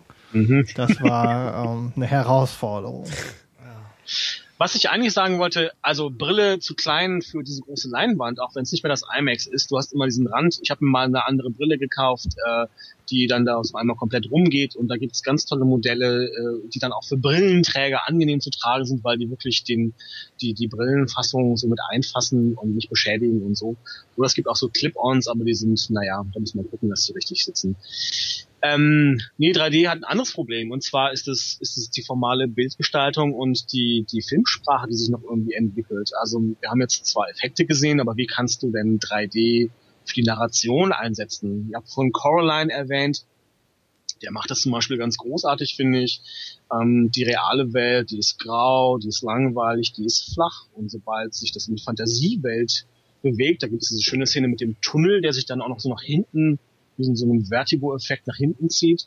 Die Fantasiewelt, die ist äh, nicht nur knallbunt, die ist schön, die ist eben aber auch tief. Das fällt dir beim Gucken erstmal gar nicht so auf, aber du nimmst es wahr. Oder Toy Story 3, ähm, wo dann der Augenabstand dieser Kameras, mit dem das Bild erzeugt wurde, auf so eine Spielzeuggröße geändert wurde. Das heißt, du siehst den Film eigentlich aus dieser Perspektive eines Spielzeugs, was sehr gut zum Film passt. Oder Paranorman, was ist der neue ähm, Animationsfilm, Stop-Motion, ja, Coraline gemacht haben. Auch da ist der Augenabstand irgendwie ein bisschen kleiner, dass du immer das Gefühl hast, zusammen mit der Untersicht, du siehst diesen Film aus der Perspektive der Kinder. Und das ist irgendwie alles toll und spannend, aber das nimmt so der normale Filmkritiker in der Regel einfach gar nicht wahr. Zum einen ist es gut, dass er es wahrnimmt, weil es soll ja nur ein Gestaltungsmittel sein und nicht den Film dominieren. Aber zum anderen ist es halt irgendwie schwer wahrzunehmen, ähm, weil sich die Leute damit auch gar nicht auskennen. Und was passiert? Also ich weiß nicht, ihr habt jetzt zum Beispiel Pina und Step Up gesehen. Bei Pina haben wir damals viel Mühe gehabt, das Shuttern rauszukriegen bei den Tänzern, die die Arme bewegen. Da kommen wir noch auf diese höheren Frame-Raten zu sprechen, 48 Bilder pro Sekunde. Ja, bei einem Film, ja spannend jetzt. Absolut. Bei einem Film wie, wie Step Up 4, äh, das Bild shuttert die ganze Zeit, ähm, aber es passt natürlich sehr gut zu dem Breakdance-Style so dass du da nochmal so ein Goodie hast, du denkst, hey, wow, sieht noch cooler aus als eigentlich äh, der Filmemacher beabsichtigt hat. Also ich habe das Gefühl, dass durch 3D ähm, neue Maßstäbe an die Bildqualität gesetzt werden. Ich habe jetzt gerade die Pressevorführung gesehen von The Cabin in the Woods. Oh. Jetzt wird's interessant. Ja, Oh, den jetzt- Trailer, der war doch sehr lecker. Ja. ja. Damals Lionsgate und dann hieß es, ah, ähm, wir haben äh, noch vor, den Film zu konvertieren, der ist erstmal postponed, um zwei Jahre verschoben. Und ich bin ganz dankbar, dass sie es nicht gemacht haben, weil die Bildqualität, die ich jetzt gesehen habe, ist wieder so, dass man hinterher gemault hätte, wie blöd der 3D-Film aussieht. Egal wie gut das 3D geworden wäre, er ist nicht dafür gefilmt und du siehst es einfach. Hm, hm. Und ähm, ich glaube, du musst 3D wirklich denken, wenn du es filmst. Martin Scorsese hat das mit Hugo Cabret, der demnächst auf Blu-ray kommt, ähm, sehr, sehr schön umgesetzt und ich musste wirklich fast, ihr habt den Film gesehen? Jo. Ja. Ich musste wirklich fast weinen, als diese Szenen von George Méliès, wie er äh, seine, seine Abenteuer gefilmt hat, wie das nochmal in 3D konvertiert, restauriert auf der Leinwand zu sehen war. Ich fand das war so unglaublich schön, obwohl es so alt ist. Aber wie er mit diesen Tiefenstaffelungen per Tricks gearbeitet hat, das nachzuempfinden auf diese neue Sehweise, fand ich unglaublich charmant, unglaublich schön. Und ähm, da müssen wir irgendwie hin. Hm. Ja, ich glaube, da wird auch eben, ich denke, du hast vollkommen recht, das ist eins der, der schwierigsten Dinge im Moment, dass heute eben einfach viel eben noch auf muss in 3D sein ähm, hingearbeitet wird, anstatt in wir zählen auch in 3D. Was ja dann eben ein schönes Beispiel eben jetzt für Spider-Man ist. Ne? Entweder man macht's richtig oder man lässt es, ist meine Ja. Meinung. Also konvertiert bin ich eh sehr, sehr skeptisch. Also eigentlich müsste es eine Prüfstelle geben, die das überprüft. Und wenn das 3D gut ist, ja, es, es leidet, der gute darfst Ruf von dieser Technologie leidet ja doch in der Öffentlichkeit. Sehr, sehr stark mittlerweile. Weil halt so viel Blödsinn ins Kino kommt, wo man nur noch 3D draufschreibt. Das, das finde ich ist das größte Problem. Die Leute äh, werden irgendwann dann keinen Bock mehr haben, sich dafür oder dafür Geld extra zu bezahlen, wenn so viel Blödsinn in 3D rauskommt. Aber können sie ja zum größten Teil nicht unterscheiden. Sie wissen ja nicht, was konvertiert wurde und Ja. was gedreht wurde. Das wird ja Also nicht automatisch nicht. mitgegeben. Genau, und das ist das Schlimme daran. Ja. Ja, also am besten wirklich erstmal nur noch sagen, auch der neue Star Trek, traurig, der wird konvertiert. Ne, warum? Ja. warum? Warum? ja, Ja, lass es einfach bleiben. dann lassen, dann sollen sie es lassen, genau. Aber nicht nachher konvertieren. gibt ja inzwischen Brillen, die das 3D-Bild wieder umkehren, die dir holen kannst. Für den Fall der Ey, Fälle. ich habe eine 2D-Brille. ich habe ja meine 2D-Brille mitgebracht. ja. Ja, aber das ist dann Du hast schon völlig recht. Also wir haben 2010 ähm, gab es in Halle ein vorantreibendes Innovationsforum. Da haben wir genau über die Einführung eines 3D-TÜVs gesprochen, ne, ein Gütesiegel, Mhm. Ähm, was man dort machen kann und haben mit verschiedensten Leuten diskutiert, wirklich mit einem Augenoptiker, äh, mit Leuten aus der Filmproduktion und so weiter und so weiter, ähm, was man machen kann, wie man es gestalten kann. Letztendlich ist daraus nichts geworden, weil man es abgelehnt hat. Also noch eine Prüfstelle ich meine, die FBW, die Filmbewertungsstelle, gibt ja auch mal ihr Prädikat raus, aber mitunter finde ich es auch fragwürdig, wie das zustande kommt. Also ich würde mich da zur Verfügung stellen. Also ich würde das machen. Ja. Ich prüfe die Ich, Filme. ich würde es auch Wir, machen. machen das, ich wir machen. crowdsourcen das. In dieser Runde werden wir das dann immer schön. Kickstarter. Genau. Tolle Ja, Idee. Ich ähm, merke ja, was bei mir auf, auf meinem Blog die meist abgerufenen Seiten sind und das ist ganz klar die Nachfrage, ist der Film konvertiert, ist der Mhm. in 3D gedreht und was ist die Güte des 3Ds? Und ähm, es gibt Filme, die sind in 3D gedreht und sehen trotzdem entsetzlich aus. Ähm, du hattest schon ein paar Mal The Amazing Spider-Man genannt. Ich fand, der sah eigentlich gut aus, aber das 3D war belanglos leider. Genau. Ja, ja, das ist ja das, wo, wo es gerade, wo wir gerade hin, ist einfach völlig ohne jede Bedeutung. Ja, also ich, ich fand's halt, das Bild war klar und es war direkt, es ist halt ein digitaler Look, das ist in Ordnung, es ist ja mit der Red Epic gedreht, kannst Mhm. ja in 5K Auflösungen drehen, aber was nützt es dir, wenn du eine Person hast, die vor einem unscharfen Hintergrund steht? Ja. Du hast einfach keinerlei Bezüge im Raum. Mhm. Was du brauchst, ist eine Orientierung, ist eine Staffelung, ist ein, ein Denken in, in stereoskopischen Bildern. Und ähm, ich verzeihe jedem Regisseur seinen ersten 3D-Film. Also jeder muss einmal diese Technik gelernt haben. Richtig. Was ich so unglaublich finde, ist, dass gerade die alten Säcke, ja, also Wim Wenders oder, oder Werner Herzog, dass die sich dran machen und versuchen, eine neue Filmsprache zu finden und zu entwickeln sich ausprobieren. Und an den Filmunis, ja, ach 3D, hm, ich weiß ja nicht. Äh, Mhm. Alle, die irgendwas mit 3D gemacht haben, sei es noch so wenig, ähm, irgendwie Ahnung haben, haben Jobs und zu tun ohne Ende.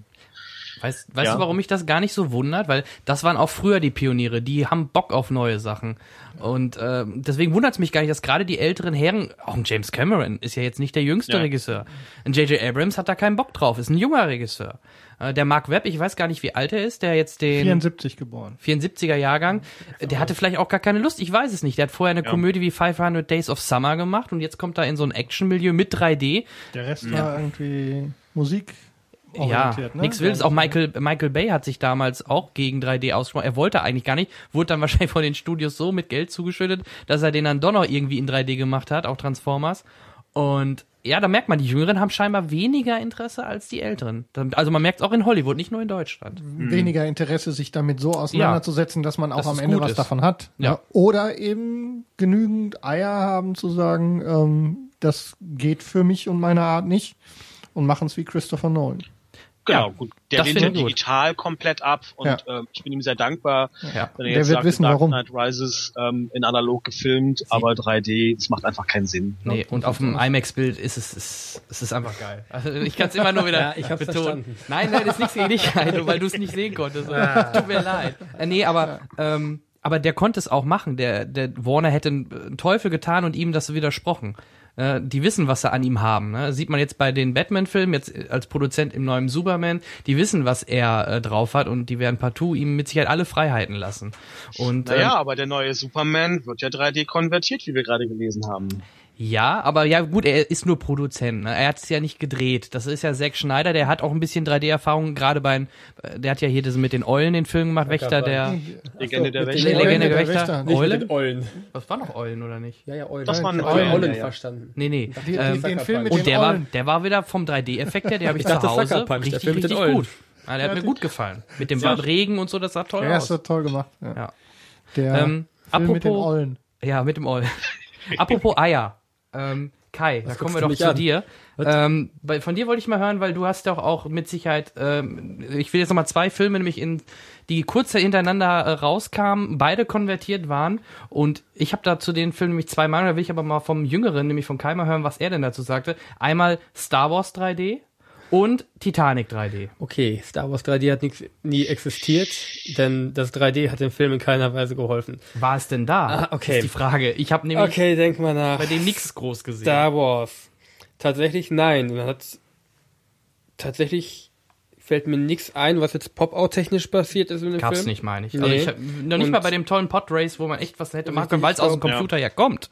Ja. Das Hätte man Einzige, viel mehr machen wo so ein bisschen Tiefe zu erahnen war, was mir gerade am meisten auffällt, ist relativ gegen Ende diese, diese, dieser Kampf von den Jaja Binks Geschöpfen gegen die, äh, wo sie die rauslocken quasi aus der Hauptstadt, Mhm. Ja, ja dann, auch- weil hintereinander die, die, die äh, Fahrzeuge, die Panzer gestaffelt wurden, dementsprechend hattest du halt die Möglichkeit, relativ viele Ebenen einzubauen. Und war alles animiert. Ne? Ja, also das ist eine, richtig. Äh, gerade bei Animationen Hast du sollte es eigentlich einfach sein, einen guten 3D-Effekt hinzukriegen. Richtig, aber ansonsten war da nicht wirklich irgendwie groß was, was mich, Mhm. äh, was mir an 3D aufgefallen ist. Dem entgegen bei Titanic war jetzt auch nicht das beste 3D, keine Frage, aber es gab Szenen, vor allem was mir im Kopf hängen geblieben ist, ähm, gegen Ende, wo das äh, Schiff geflutet wird, wo das Wasser entgegenkommt. Mhm. Weil ich allgemein auch denke, auch bei Ice Edge, wenn da der Wal mit dem Wasser spritzt, Wasser kommt immer relativ gut entgegen. Finde ich persönlich. Und das ist mir zum Beispiel, es war jetzt auch kein meisterhaftes 3D, es war nicht nötig, den nochmal aufzulegen in 3D, aber da hast du den Effekt schon eher bemerkt. Fand, also für eine Konvertierung fand ich den, vor allem für so einen in Anführungsstrichen älteren Film, fand ich den richtig gut gelungen. Da hat man wieder gemerkt, dass der Cameron es in Anführungsstrichen drauf hat und der Lukas einfach, das ist jetzt meine Meinung, einfach nur Geld machen wollte.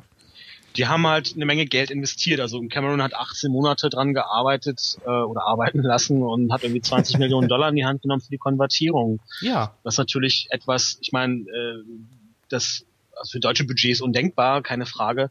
Aber das ist für mich der einzige Grund zu sagen, Klassiker in der konvertierten Form. Ich weiß nicht, ob er damals das Glück hatte, Toy Story 1 und 2 in der 3D-Fassung auf der Leinwand zu sehen. Toll, toll, toll. Ich liebe Shrek. Shrek 1 finde ich großartig. Der in der 3D-Fassung ist noch mal toller. Mhm. Ähm, Hab also es gibt zu so ein paar Hause, ja. Klassiker, die sind echt schön und gewinnen durch 3D. Aber da sind es wieder Animationsfilme. Da ist es ja, Ja. auch technisch deutlich einfacher, das äh, umzuwandeln als ein analog aufgenommener Film wie Titanic.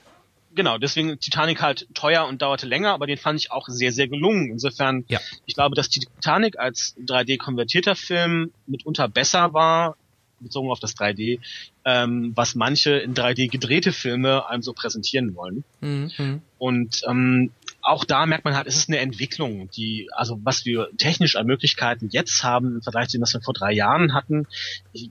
Ich, habe ja auf meiner Seite diese Timeline von den 3D-Filmen, wenn ihr mal geguckt habt, was da alles ansteht, das heißt ja immer 3D ist am Ende. Also ich habe schon 50 Starttermine fürs nächste Jahr und Termine bis 2016. Ja, also Also sollte man die Seite nochmal erwähnen. Machen wir am Ende noch.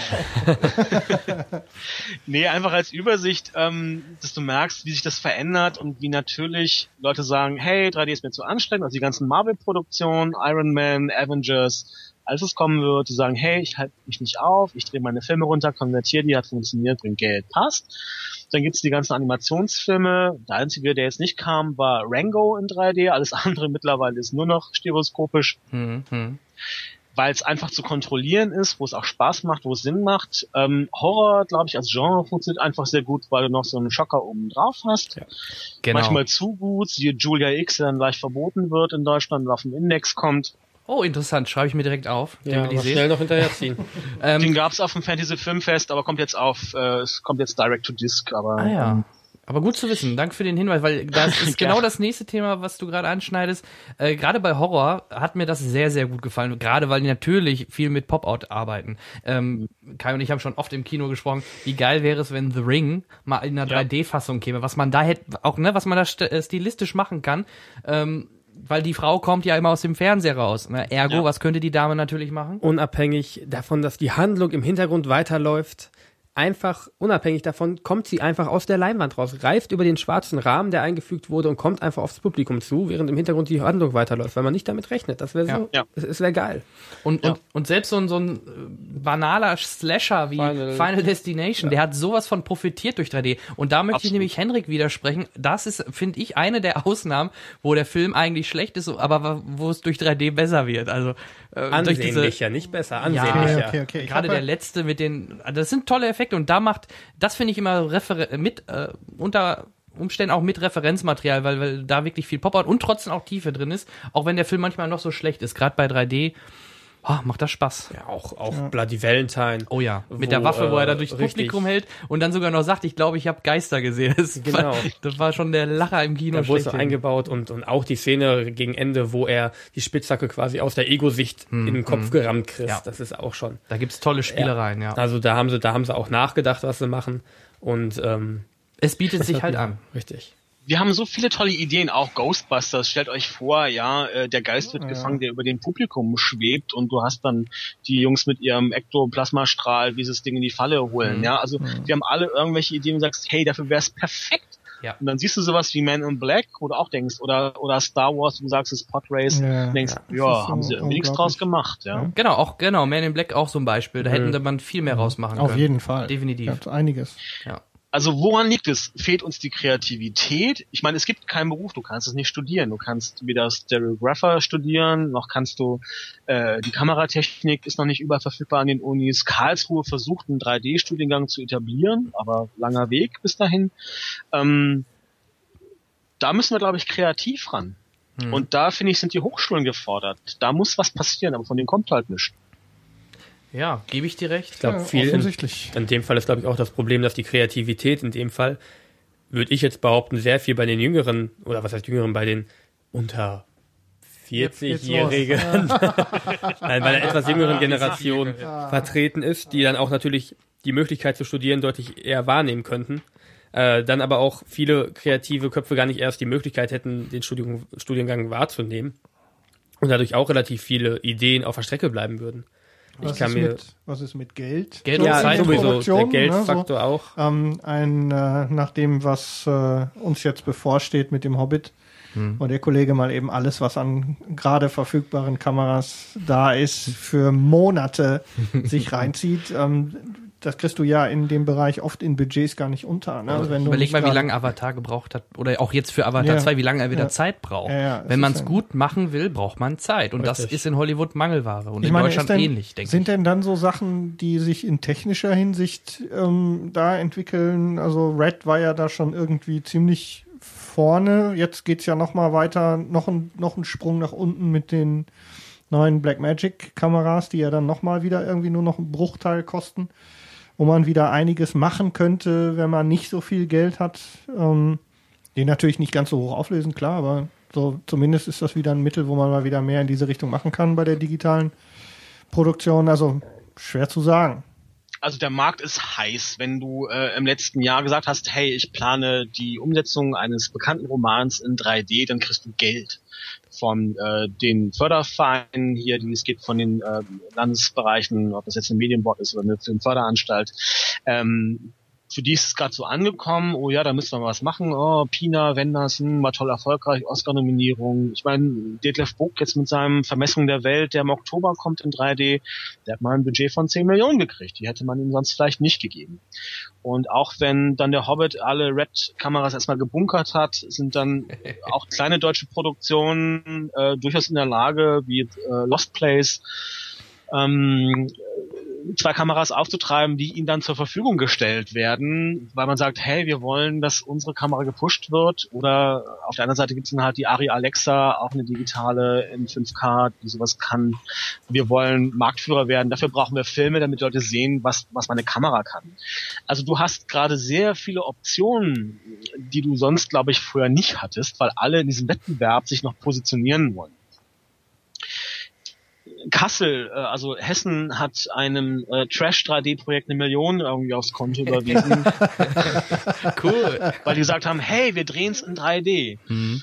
Ghost of Sherwood ist noch nicht draußen. Jetzt gab es irgendwo in Cannes im Seitenkino eine Vorführung. Aber mal gucken, was dann da kommt. Was ich gesehen habe. Guter 3D-Trash, immer her damit. Ja. Aber in echtem 3D gefilmt. Ja. Resident Evil. Müssen ja. wir dann nochmal drüber sprechen, glaube ich.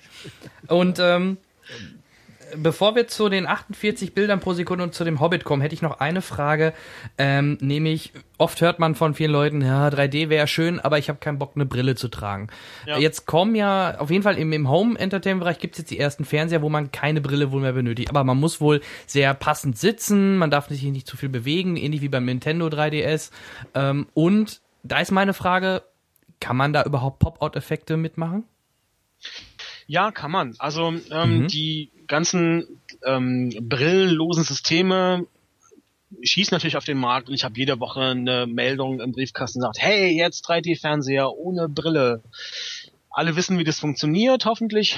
Wisst ihr, es gibt so diese Lentikulartechnik von diesen Wackelbildern. Mhm. Ne, da sind so kleine Linsen drauf, die sind gewölbt und unterscheiden so den rechten Anteil des Bildes äh, und den linken Anteil des Bildes. Das heißt aber, dass die eine Person sehr genau mittig davor sitzen muss. Mhm. Es gibt mittlerweile Systeme, wo die Linsen kleiner und feiner sind, sodass da auch zwei oder drei Personen gut vorsitzen können. Dann gibt's Kombinationen mit so einem Head-Tracker, der einfach bestimmt, wo befindet sich jetzt mein Kopf, damit ich das Bild in Bezug auf diese Linsen gut anordnen kann. Also es ist nicht so trivial. Aber im Kino doch gar nicht machbar dann, oder? Diese Technologie. Exakt. Und insofern Leute sagen, ja, ich warte, bis man dann keine Brille mehr braucht im Kino. Ähm, das wär, wird mit der jetzigen Technik, so wie ich es einschätze, äh, noch lange nicht der Fall sein. Also brillenlose, gute 3D-Fernseher vielleicht im Jahr 2020. Hm. Brillenloses 3D-Kino sehe ich erst mit einer Neuerung in der Laserprojektion, wenn wir Richtung Holographie gehen. Oh ja. Da sind wir bei Star also, Trek. ich wollte gerade ja. sagen, das ist doch genau das, was Jan Michael richtig Ab scharf aufs Holodeck. Klingt jetzt erstmal irgendwie ganz weit weg. Es gibt mittlerweile äh, Laserprojektoren als Prototyp, die sind marktreif. Laserprojektion hat mehrere Vorteile. Es kostet weniger Strom. Die Leinwand kann beliebig groß sein, sie kann beliebig geformt sein, gekrümmt, was auch immer. Du hast bessere Farbwerte, ein tieferes Schwarz und so weiter und so weiter. Also klingt erstmal alles super. Ähm, nun hat man jetzt sich gerade einen digitalen Projektor gekauft, der muss noch ein bisschen halten. Für genau. 3D wäre Laserprojektion erstmal optimal. Dann hast du immer noch aber erstmal eine Fläche. Und man arbeitet natürlich an, an äh, Laserprojektionssystemen beim MIT, habe ich was gesehen, die so einen Fernseher entwickelt haben mit so verschiebbaren Ebenen. Also das dauert alles noch ein bisschen. Aber erinnert euch auch an Minority Report, wenn dann äh, Tom Cruise dort steht und diese alten Holographieaufnahmen von seinem Sohn anschaut, der sich im Raum befindet. Mhm. Das ist toll. Was so Sci-Fi-Filme früher ausgemacht haben, so technische Visionen, ähm, genau da geht es hin. Und ich meine, immersiver geht's dann wirklich nicht. Es gibt 3D-Kinos, dann hast du von allen Seiten 3D-Flächen oder wenn du in Universal Studios durch diese King Kong 360 Grad äh, Ride fährst, wo du überall 3D-Flächen hast, da bist du in so einem Cage, in so einem Virtual Reality Cage praktisch. Mhm. Das ist schon ziemlich unglaublich, aber ist natürlich gar nicht zu leisten. Und das auf der Kinoleinwand, ähm, tja Leute, macht euch nichts vor. Also ihr werdet noch ziemlich lange den Brillenzuschlag zahlen, weil so schnell kommt das nicht. Ja, sehe ich, denk, ja, sehe ich genauso. Also vielleicht wären auch Kontaktlinsen eine Idee. Also nicht bei den Shutter logischerweise. Shutter, ja, das könnte wehtun, aber, aber ich könnte die Polarisationsbrillen müsste es doch theoretisch auch als als äh, Kontaktlinse geben, oder? Es gibt ja immer den schönen April-Scherz. Ähm, jeder kommt mit einer tollen Idee. Dieses Jahr gab es von Toshiba das 3D-Monokel. Oh, schön. ähm, dann gab es mal ein Video von einem Typen, der dann einfach sich so kleine Stromstöße auf die Augenlider versetzt, sodass sich dann die Augenlider immer in der Scheiße. Herzfrequenz schließen. Wie geil. Du hast schon recht, also eine Kontaktlinse, du musst sie halt richtig einsetzen, so dass du dann die Polarisation entsprechend hast. Mhm. Aber vom Prinzip wäre das natürlich machbar. Es gibt auch 3D-Brillen mit einer festen, eingeschliffenen äh, Sehkorrektur. Also wenn du als Brillenträger dann eine brauchst mit drei Dioptrien, dann kriegst du halt eine drei Dioptrien normale Real D-Brille. Ja. Ja, das sind ja, Ja, alles Hilfsmittel. Bitte holen Sie Ihre Karten und den Augenarzttermin eine Stunde vor Vorstellungsbeginn ab. Naja, mal ganz im Ernst. Also es geht ja auch vielleicht um so ein Premium-Ding zu sagen, hey, im Kino gibt's den 3D-Club, ihr habt eine Vitrine und hier lagern eure schönen, designten, teuren 3D-Brillen und die holst du dann aus dem Schrank, wie beim, weiß ich nicht, wie beim Klingel, beim Kegelclub deine, deine Handschuhe raus oder so, ja. Also da geht's dann irgendwie auch um, um eine Marktbindung. Ich meine, wir, es gab eine Tron-Edition von 3D-Brillen von Oakley, die kostet dann 150 Euro. Die kauft sich keiner. Oder Natürlich Fans halt, ja. Ja. Aber wenn du eine gute 3D-Brille hast, die einfach genau das, was dich irgendwie nervt, ähm, also meine ist so leicht und hat so ein großes Blickfeld, dass es mich einfach überhaupt nicht stört.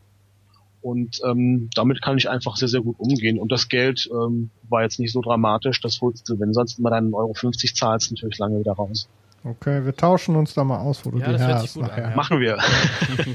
Ich, äh, das, weil ich es ja auch als einen der Hauptkritikpunkte echt ähm, immer noch sehe für mich als als Brillenträger. Mal gucken, wie ich der Sache entgegenwirke. Ich bin ja offen. Ja, wie ist denn das? Stellt euch vor, ihr bräuchtet keine Brille und 3D-Kino wäre drei Euro billiger. Ja, dann Das wird kann nichts dagegen sprechen, sich einen 3D-Film anzuschauen. Ja, aber das ändert nichts an der Frage, die wir vorhin aufgebracht haben. Ne? Also es ist so, dass dann ähm, nur weil jetzt die, die in Anführungszeichen finanziellen und körperlichen Probleme gelöst sind, nützt es uns dann was fürs Kino selber. Das ist ja noch einer der Schwerpunkte. Also die für die nützt es uns was bei den Filmen. Ja, macht's das, das macht's ja dann auch nicht wirklich besser. Ja. Ja, ich bin sehr dankbar, dass es dann so Leute gibt wie, wie Herzog oder auch Wim Wenders. Ich hatte ja mit Pina sehr intensiv zu tun und äh, kann euch sagen, dass Wim Wenders gerade fürs Fernsehen eine 3D-TV-Reihe zehnteilig entwickelt, ähm, wo er mit Autorenfilmern arbeitet. Also es wird eine Doku über Architektur sein und er holt sich da äh, ganz illustre Leute, also Michael Glaburger zum Beispiel, ähm, und macht jetzt mal fit für Stereo. Mhm. Und dann Mhm. gucken wir mal, was so dieser Inkubator bringt. Also was kommt dann dann später, also jetzt nicht vielleicht bei diesem 3D-TV-Projekt, aber was kommt dann bei dem nächsten Film dokumentarisch oder auch narrativ für Arthouse oder Programmkino 3D-Filme bei raus? Bin ich sehr gespannt. Ja, wir auch, offensichtlich. Ja. Also wie, im Fernsehen finde ich es nicht, ja, das Side-by-Side-Verfahren, das halbiert natürlich so ein bisschen auch die Qualität vom Bild. Klar. Äh, wie bei Sky oder ich glaube, ich glaube Arte oder so hat auch mal so ein Fenster gesendet mit 3D, meine ich. Ähm, Ja. Sonst sehe ich es nur mal bei Arte und da, da gibt's halt dieses Side-by-Side-Verfahren oder beim Fußball, aber das ist wieder ein ganz anderes Thema, da, da halte ich da halte ich wirklich wenig vor. Also ich habe mal Fußball in 3D gesehen, das, das braucht man nicht, finde ich. Also weiß ich nicht. Ähm, das kann man sich sparen, da guckt man lieber schön im Full HD oder richtig schön im HD 1080i, so wie es halt Sky sendet zum Beispiel. Ja, ja. Guckt man sich das schön auf seinem 59 Zoll an und dann ist gut, da brauche ich kein 3D. Ähm, eins finde ich noch ganz interessant, ähm, fiel mir noch ein, es gab den Film, hast du GeForce gesehen mit diesen Hamstern? Einer der wenigen Filme, die ich nicht gesehen habe. Denn die da- leider nicht als 3D Blu-ray erhältlich sind. Dauert Da hatte ich nämlich Ja, auf Sky lief der, lief der in 3D. Und da ist Ah, ja. eine ganz schöne Besonderheit. Den haben die im CinemaScope-Format. Ja. Aber du hast oben und unten ja trotzdem schwarze Balken, also die, das normale 16 zu 9 Format. Und da gibt's dann Ja. Szenen, wo sie das gekonnt mit 3D einsetzen, wo du dann halt wirklich Bilder über diesen schwarzen Rand siehst. Und dadurch hast du natürlich noch mehr Effekt, Perfekt. dass es aus dem Bild rauskommt. Das fand ich auch Ja. eine sehr gute Idee und ist, glaube ich, ich, ich weiß nur den Film, wo sie das wirklich und, eingesetzt und haben. eine Haribo-Werbung, die im Kino ja, lief. und eine Haribo-Werbung. Da haben sie es, stimmt, da haben sie es auch da haben sie eingesetzt. haben dann auch reingebracht und dann, aber es war es auch. das sah toll aus. Ja, das, es, das war auch eine super das Idee. überrascht einen auch. Als, Ja. ich, als ich die Szene damals gesehen habe, da kommen, glaube ich, das sind äh, so Feuerwerksfunken, die dann drüber, äh, drüber kommen, unter anderem. Oder so ein Seil, was da Genau. runterhängt, das sieht, Äh, sieht toll aus. Du bist im ersten. Augenblick, äh, zumindest war es damals zu Anfangszeiten des 3Ds, ich war persönlich erstmal kurz irritiert und musste einordnen, wie das jetzt überhaupt steht. Also Mhm. wo dieses Seil wirklich ist. Weil man nicht damit rechnet, dass der schwarze Rahmen halt Teil des aktiven Bildes ist. ist toll, wenn Kino einen staunen lässt. Genau, Ihr müsst genau. euch mal Oh, ja. den aktuellen Trailer von äh, The Wizard of Oz, hätte Ja. ich was gesagt. Wie heißt er denn? Oz, jetzt the hier? Great and Die Powerful. fantastische, ja, wie heißt der sag's Deutsch- noch mal. fantastische Ach so, den deutschen Titel. Oz. Also Gibt's den schon? Deutsch weiß ich nicht. In Englisch ist es halt All for Great and Powerful. Mit äh, Franco, James. Mit James Franco, genau. Ja. Da gibt's jetzt den ersten ähm, Teaser und das ist auch so, dass es eigentlich ein klassisches 4 zu 3 Bild ist, in schwarz-weiß. Und dann gibt's aber diese Jahrmarktszene, er ist ja Zauberer und dann gibt's einen Feuerspucker und der spuckt natürlich dann auch irgendwie aus dem Rahmen raus und irgendwann öffnet sich dann dieses Bild. Also auch da, was man bei Tron versucht hat, reale Welt 2D, künstliche Welt 3D, jetzt wieder bei der Disney-Produktion, äh, wenn es dann in diesen fantastischen Twist kommt, dann ist das Bild auf einmal irgendwie anders und bunter und tiefer und mehr. Also man versucht subtil oder weniger subtil daran was zu arbeiten. Aber es sind wenige Beispiele, ihr habt recht. Mhm. Ja, ähm, ich würde sagen, zum Abschluss dieser 3D-Diskussion, wir haben ja schon gerade ein bisschen über die Zukunft gesprochen, wollen wir uns vielleicht den Hobbit nochmal gerade hervor, äh, hervorholen, weil gerade da sehr kontrovers gesprochen worden ist bei den ersten Vorführungen von diesen 48 Bildern pro Sekunden, äh, pro Sekunde. Natürlich gibt's da auch wieder eine 2D-Version mit 48 äh, Bildern pro Sekunde und eine 3D-Version.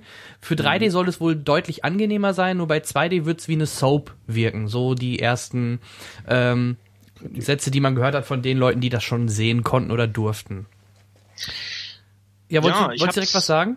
Ja, ich habe es leider selber nicht sehen können bisher. Und ähm, Douglas Trumbull, den kennt ihr alle von seinen Spezialeffekten von 2001 Odyssee im Weltraum. Mhm. Äh, der experimentiert lange mit Higher Frame Rates, also HFR, wie es dann als Akronym so schön heißt. Mhm. 48 Bilder die Sekunde, was einfach eine Verdopplung ist, 60 Bilder oder sogar 120 Bilder pro Sekunde. Und natürlich, wenn ich etwas schneller aufnehme, habe ich eine bessere Schärfe. Ähm, wenn ich das dann auch zeigen kann, wird's natürlich toll. Also gerade bei 3D ist es so, das schnelle, man erwartet ein besseres Bild. Du brauchst das bessere Bild, damit deine Augen damit klarkommen. Ähm, und vielen Filmen hätte das sehr genutzt. Deswegen gibt es so viele Slow-Motion-Effekte in den, in den 3D-Action-Filmen. Also alles, was ihr an Slow-Mo gesehen habt in Transformers und Resident Evil. Und Die Spider-Man Und ja. Spider-Man. Ja. selbst Spider-Man, die dazu, dass du dem Auge mehr Zeit lässt, sich dran zu gewöhnen und diesen Raum zu erfassen. Und das wird ähm, in der Tat behoben durch eine höhere Framerate. Und ähm, jetzt ist die Frage, wer macht den Standard? 48 Bilder, sagt äh, der Hobbit, Avatar, die neuen sollen mit 60 gedreht werden. Momentan müssen jetzt erstmal die Kinos alle ihren, äh, drei, ihren digitalen Server aufrüsten, weil die Projektoren zwar eine höhere Framerate können, aber die Server nicht. Da brauchst du mal eine extra Kiste, kostet mal wieder Geld. Aber es wird im Grunde ähnlich sein, wenn jemand sagt, hey, ich zeige euch den Hobbit äh, mit einem 23.1 Ton in 3D in 48 Bilder die Sekunde, dann fahre ich dahin und sogar in die nächste Stadt. Wir würden das Ja, machen. wir treffen uns ja. dann am Ich Bahnhof. bin dabei, Ja, sofort. Absolut. Ich warte ja eh Sehr schon. interessiert. Bin eh schon gespannt, in welchen Kinos überhaupt dann die 48 Ja. Frames per Second Version Ja. läuft. Ähm, da bin ich sehr, sehr gespannt, wo ich hinfahren muss. Ja, ich sehe auch gerade, ich habe auch gerade mal nachgeguckt, es soll tatsächlich auch eine 70 Millimeter ähm, DMR-Version geben. Wird es geben, aber Also Dual sie 3D sehe ich gerade. Ja, ja, eben. Und das ist eben der Punkt. Ähm, die Frage ist, wie viel Geld will man als Fan da dran schmeißen, um das zu sehen? Ja. Der Look wird sich sicherlich verändern, weil dieses Schärfere mehr eine, eine Videoästhetik hat und weniger das, ähm, das körnige, doch irgendwie mit mehr Tiefenschärfe versehene ähm, von analogem Film. Ähm, aber auch das ist so eine Frage einfach von Gewohnheit und äh, Veränderung der Sichtweise. Ich meine, heute fällt uns auf, wenn wir einen Schwarz-Weiß-Film sehen, oh, guck mal, die Art, ist schwarz-weiß. Früher war es normal, dann war halt der Farbfilm die Sensation. Ja. Bei mir ist es mittlerweile ein bisschen so, wenn ich einen Flatty sehe in 2D, möchte ich, oh, guck mal, ach, der ist ja flach. Komisches Bild, ganz ungewohnt. Welche Überraschung. ja. Legacy-Technologie. Ja, also wie gesagt, und äh, bei, bei 3D, wie du gerade schon sagtest, da soll es ja natürlich dann besonders sinnvoll sein durch die mehr Bilder, dass es dann durch ein angenehmeres Bild allein vom Sehen her sein wird. Ne? Das ist Ja. Also einfach die Dinge, die man sonst in Zeitlupe gebracht hat, ähm, äh, die kann man deutlich schneller zeigen äh, oder was äh, bei Tanzfilmen ganz furchtbar schattert, wenn du schnelle Bewegungen hast oder dann der Arm von einem schwarzen Hintergrund rauf und runter geht, da musst du nicht mehr mit einer äh, Post in die in die Tiefenschärfe oder Verunschärfung gehen. Äh, das kannst du dann einfach scharf mit deinen normalen Augen sehen. Wir sprechen ja nicht von einem Problem des 3D-Kinos, sondern wir sprechen von einem Problem äh, des, äh, des Kinos, dieses Projektionssystems, das eigentlich natürlich nicht an die Realität rankommt, sondern eine Verkünstlichung ist, das Einfangen von Bildern auf eine Fläche. Und die Tendenz geht natürlich klar mehr zu einem Raum, den man erfährt in einer Echtzeit. Also der normale Mensch kann so 60 Bilder die Sekunde sehen. Danach gibt es so keinen Unterschied mehr, den man wahrnehmen kann. Keine Ahnung, vielleicht gibt es Menschen mit Fliegenaugen, die können noch mehr. Aber Äh, Es wird ja schon bei Videospielen auch immer gesagt, auch 30 Frames oder 60 Frames. ne? Die Hardcore-Zocker wollen 60 Frames, damit es ganz geschmeidig ist. Otto Normal soll eigentlich ab 30 eh keinen Unterschied erkennen, wird gesagt. Also da gab es ja schon lange die Diskussion und die kommt jetzt halt ins Kino, wenn man da bedenkt, dass dann die Standardfilme in Amerika hauptsächlich 24 Bilder, bei uns waren es ja früher 25 Bilder PAL, Ja. ähm, liefen, dann ist das ja doch deutlich darunter. Das merkt man auch, ähm, merke ich auch bei einer Blu-ray, wenn, wenn dann Sch- Kameraschwenk gemacht wird, dass es da mal stockern kann, wenn, wenn ich diese Smooth äh, Option nicht im Samsung passend eingestellt habe. Ja. Also das kann uns ja nur zugutekommen, nur natürlich für Home Entertainment heißt das wieder neue Hardware natürlich. Äh, ich denke mal auch eine normale Blu-ray, weiß ich nicht. Da wird es wahrscheinlich wieder ein neues Format oder einen neuen, wenigstens einen anderen Blu-ray-Reader geben werden müssen. Ähm, und mal gucken, welche Kinos das überhaupt machen, weil das kostet wieder Geld. Diese leicht, auch wenn es nur eine kleinere Umrüstung ist, wie du gerade schon sagtest, serverseitig, ist dann die Frage, ob sie es machen, weil Otto Normal interessiert es leider wahrscheinlich wieder nicht. Das ist richtig. Wahrscheinlich werden Leute sagen, warum ich kann es auch anders sehen und es wird die Fanbase sein, die die hinrennt. Die Frage natürlich auch, wie das preislich gestaltet wird, ist dann, zahle ich dann für den Hobbit meinen Überlängenzuschlag, meinen 3D-Zuschlag, meinen Logenzuschlag und meinen HFR-Zuschlag? Ja, Also dann, wo lande ich dann bei einem, bei einem Kinopreis? 20 Ich meine, wir Euro. haben die Astor Film Lounge hier. Das ist ja das erste Premium-Kino gewesen. Du hast wirklich breite Sitze mit einem Fußhocker. Du kannst dich richtig lang machen. Ist sehr bequem. Alles fein.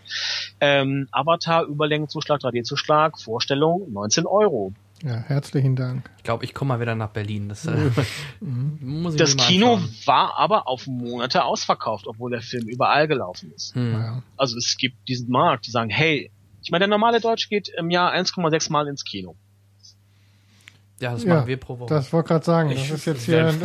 Selbst als ich nicht im Kino gearbeitet habe, war ich öfter da. Also, ja, ja, das stimmt dieses. schon. Wenn du das ähm, hochrechnest, es ja. gibt viele, die gar nicht gehen. Ja, ja, zu meiner Zeit also noch aktiv, war es sogar noch ein bisschen mehr, glaube ich. Aber inzwischen Ja, Zeit hat sich das eingepegelt. Und wenn du dann sagst, okay, du, ich gehe mal mit der Mutti heute ins Kino, wir wollen mal so ein richtig schönes Erlebnis machen, dann ist mir es egal, ob es 20 oder 50 Euro kostet. Das Hart ist, für vermutlich, ist vermutlich aber dem, ähm, dem alleinverdienenden Familienvater mit zwei Kindern relativ schwer zu erklären, ne? wenn, Das ist genau das Problem. wenn, die, wenn die Kleinen dann noch an der Concession quengeln. So, Ja. spätestens da. Und am besten ist dann noch, äh, die Kleine hat Geburtstag und lädt ihre Freundinnen ein. Dann ist Ja. alles zu Ende. Aber guck doch mal in die Filmstatistiken der FFA, erstaunlicher Seiteneffekt, je mehr ein Kinoticket kostet, desto mehr Geld wird für Concession ausgegeben. Das muss mir mal einer erklären. Würde ich aber auch ganz gerne ich mal hinter. Also es gibt Filme, wo die Leute gar nichts kaufen, sagen, okay, war teuer genug.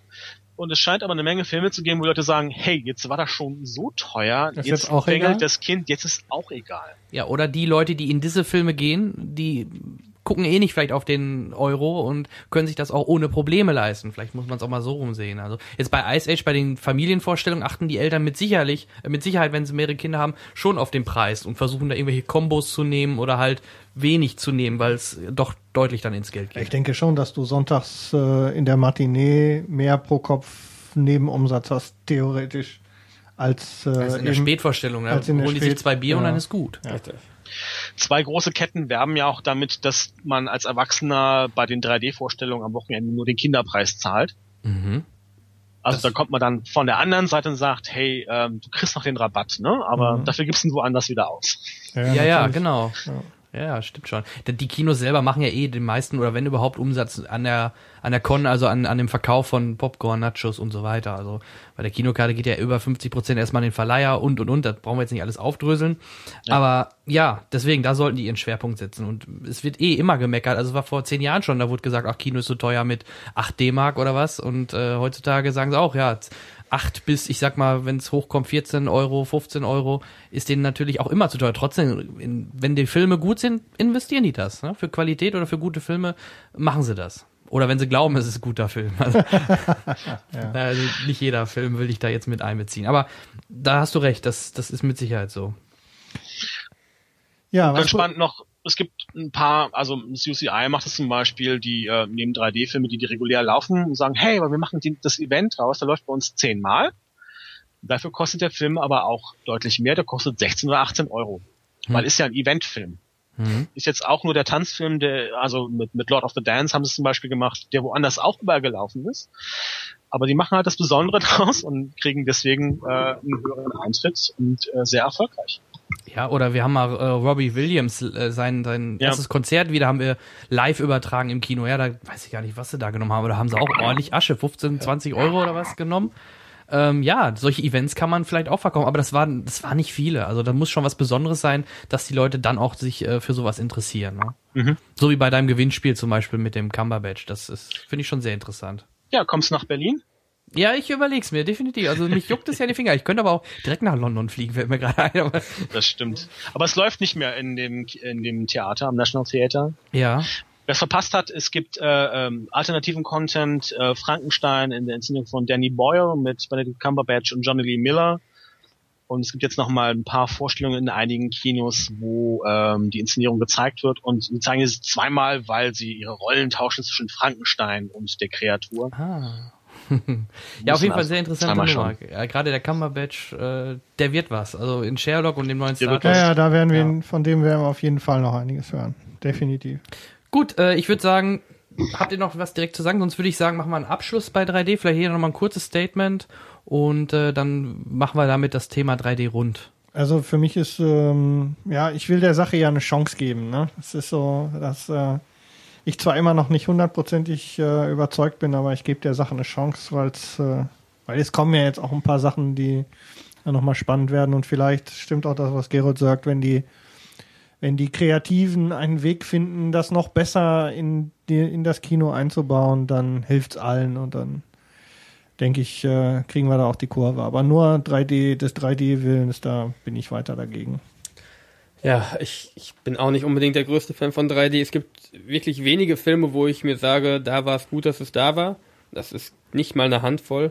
Dementsprechend, ähm, ja, oder dem entgegen muss ich aber auch für mich selber eingestehen, egal wie sehr man dagegen ist, 3D wird nicht sterben und 3D wird auch ganz bestimmt in vielen Jahren nicht sterben. Das wird jetzt weiter ausgebaut und es wird immer mehr kommen und ähm, es wird immer größerer Bestandteil von dem, was wir zu sehen bekommen. Von daher, klar, Kinderschuhe, wurde ja schon gesagt, steckt man in den Kinderschuhen, es wird sich deutlich stärker und weiterentwickeln und man kann sehr gespannt auf das sein, weil da wirklich eine Menge mit möglich sein wird. Aber mit dem, was wir momentan, vor allem den konvertierten Status, ähm, da halte ich mich dann doch sehr gerne fern von. Ja, äh, 3D gibt's ja wirklich schon sehr, sehr lange. Ich glaube, selbst die Nazis haben damit schon experimentiert.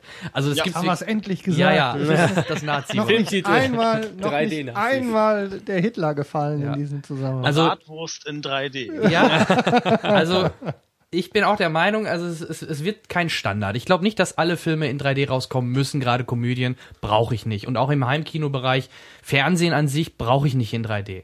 Ich finde auch 3D sollte man bei Filmen einsetzen, wo es wirklich Sinn macht. Das sind Horror- oder Actionfilme, wie es jetzt auch schon gemacht wird, nur dass man es da noch konsequenter und besser mit, mit der Zeit dann irgendwie auch umsetzt und das, wie du so schon sagtest, ähm, deutlich besser vielleicht auch ähm, umsetzen kann oder einsetzen kann, diese ganze Technologie. Ähm, was ich auch besser fand, ich mag 3D zu Hause lieber als im Kino, auch wenn die Leinwand riesig ist. Es, es ist knackiger oder schärfer bei mir, das Bild zu Hause auf einem 1,50 Meter Diagonale, weil es ja fast im Grunde die gleiche Auflösung ist wie im Kino 2K, äh, als wenn ich es im Kino schaue. Also das ist mir zum Beispiel aufgefallen, dass viel, gerade Tiefeneffekte auf einem in Anführungsstrichen kleineren Fernseher als, als auf einer äh, Leinwand besser rüberkommen. Das, das ist mir auch zum Beispiel noch aufgefallen. Das wollte ich noch so mal äh, zum Abschluss dazu geben. Also insgesamt 3D, denke ich, wird uns weiter erhalten bleiben.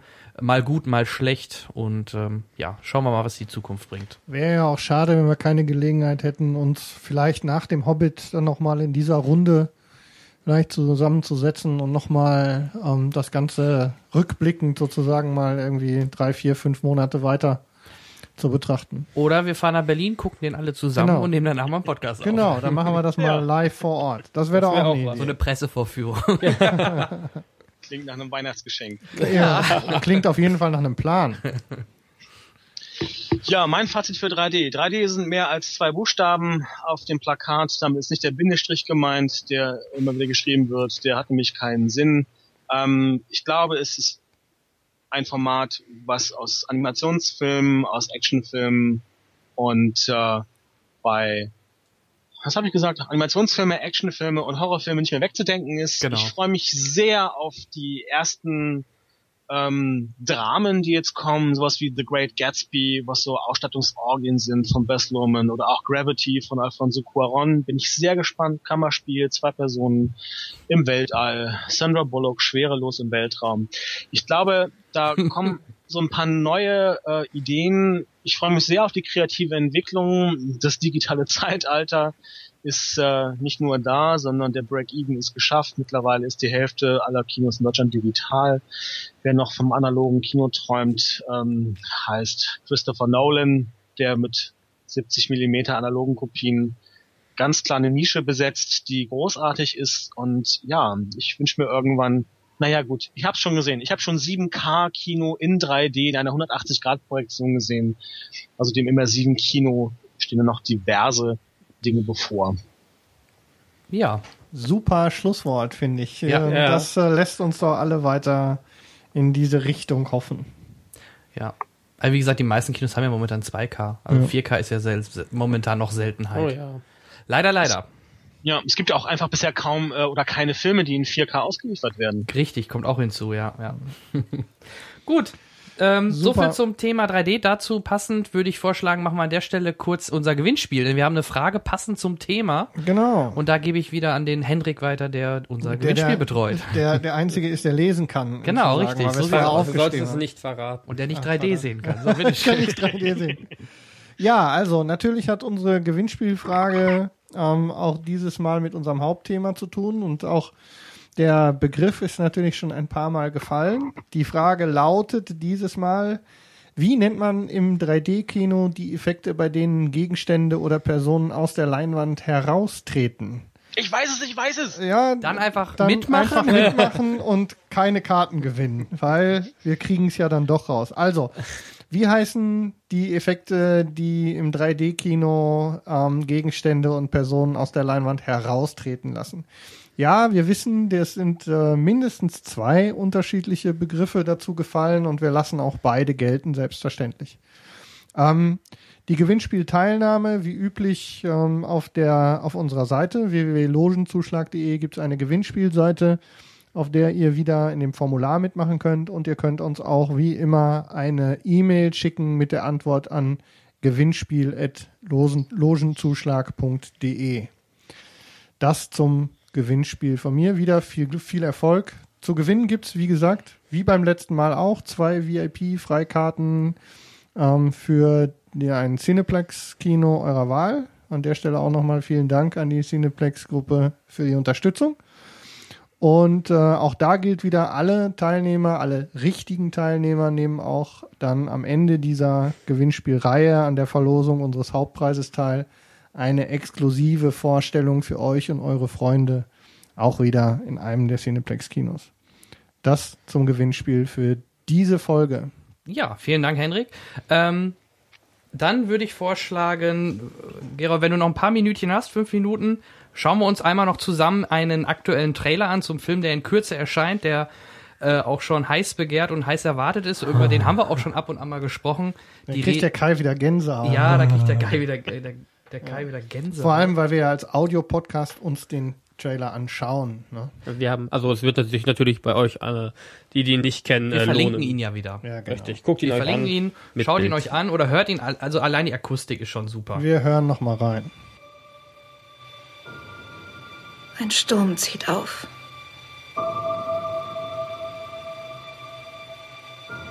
Sie scheinen sich darauf zu freuen.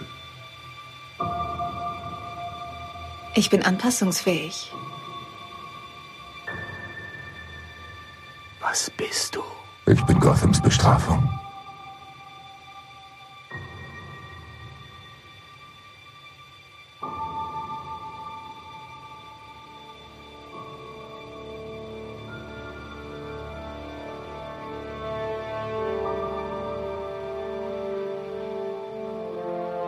Haben die ihn getötet? Ich bin nicht sicher. Warum tötest du mich nicht einfach? Deine Strafe muss härter sein. Glaubst du, er kommt zurück? Ich weiß es nicht. Warum bist du geflohen? Wegen Bane? Du solltest ihn ebenso fürchten wie ich. Ich werde sie nicht begraben. Ich habe genug Mitglieder der Wayne-Familie begraben. Du schuldest diesen Leuten nichts mehr. Du hast ihnen alles gegeben. Nicht alles.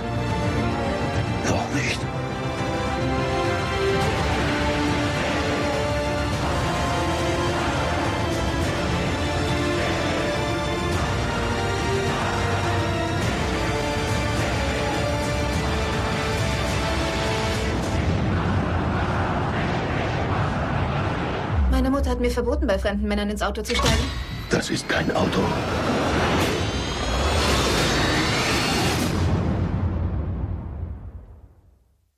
Ja. Kais Gänsehaut hat man Ja. direkt gespürt bei dem Trailer. Meine Güte. Genau. Ich sag ja, da an der Stelle brauche ich äh, keinen, brauch, wenn ich es einmal gesehen habe, brauche ich kein, kein Video mehr. Das reicht hören. Da Sound- weiß ich, wo es hingeht. Der Soundtrack wird ja sogar von zwei der Großen komponiert. Nicht nur Hans Zimmer, sondern da ist noch ein anderer dabei. Jetzt äh, stehe ich natürlich auf dem Schlauch, aber es war noch einer. Es waren zwei große Komponisten aus Hollywood. Ähm, das soll schon was heißen, dass das zwei machen. Das erlebt man relativ selten, finde ich. Genau. Und meistens macht es einer, aber wie gesagt, Hans Zimmer auf jeden Fall und äh, noch irgendeiner. Ich komme auf den Namen nicht, tut mir leid. Hans Zimmer lässt arbeiten. Ja, mittlerweile Der ja. ist inzwischen Zeit da angekommen, ne? Absolut. Ja, äh, ich denke, wir freuen uns alle gro- äh, Genau. drauf. Ich werde nach äh, Bremen fahren und mir das eben dem Limax in äh, Bremen mal anschauen. Weil ist äh, nach London fliegen äh, schaffe ich nicht. Ja, Bremen Aber- geht aber mal, ne? Ja, die, die Akustik soll ja trotzdem gut sein. Ne? Es Ja, ist ja, ja das Kino ist echt schick. So, Ja. also es macht schon Spaß, aber wer einmal in einem IMAX, ja, Kai, wer einmal in Ja, einem hau IMAX drauf. gesessen Tritt hat, mir in die Gedärme. der, ähm, das ist schon was anderes. Genau. Ich, ich werde irgendwann einfach nach London fahren und euch eine lange Nase zeigen, dann hat sich das. Das ja, mach auch okay. Mach Ja, das. mach ja auch. Hauptsache du berichtest von dort, nö. dann für den Cinecast. Ja, natürlich. Ich äh, nehme Kamera mit und mache ein äh, visuelles Spektakel daraus. Ja. Gerold, vielleicht noch was zum Dark Knight? Fan der Serie, der Reihe oder nicht? Oder doch? Freust du dich? Nicht? Doch? Ja? Ah, ich, Nicht ich 3D?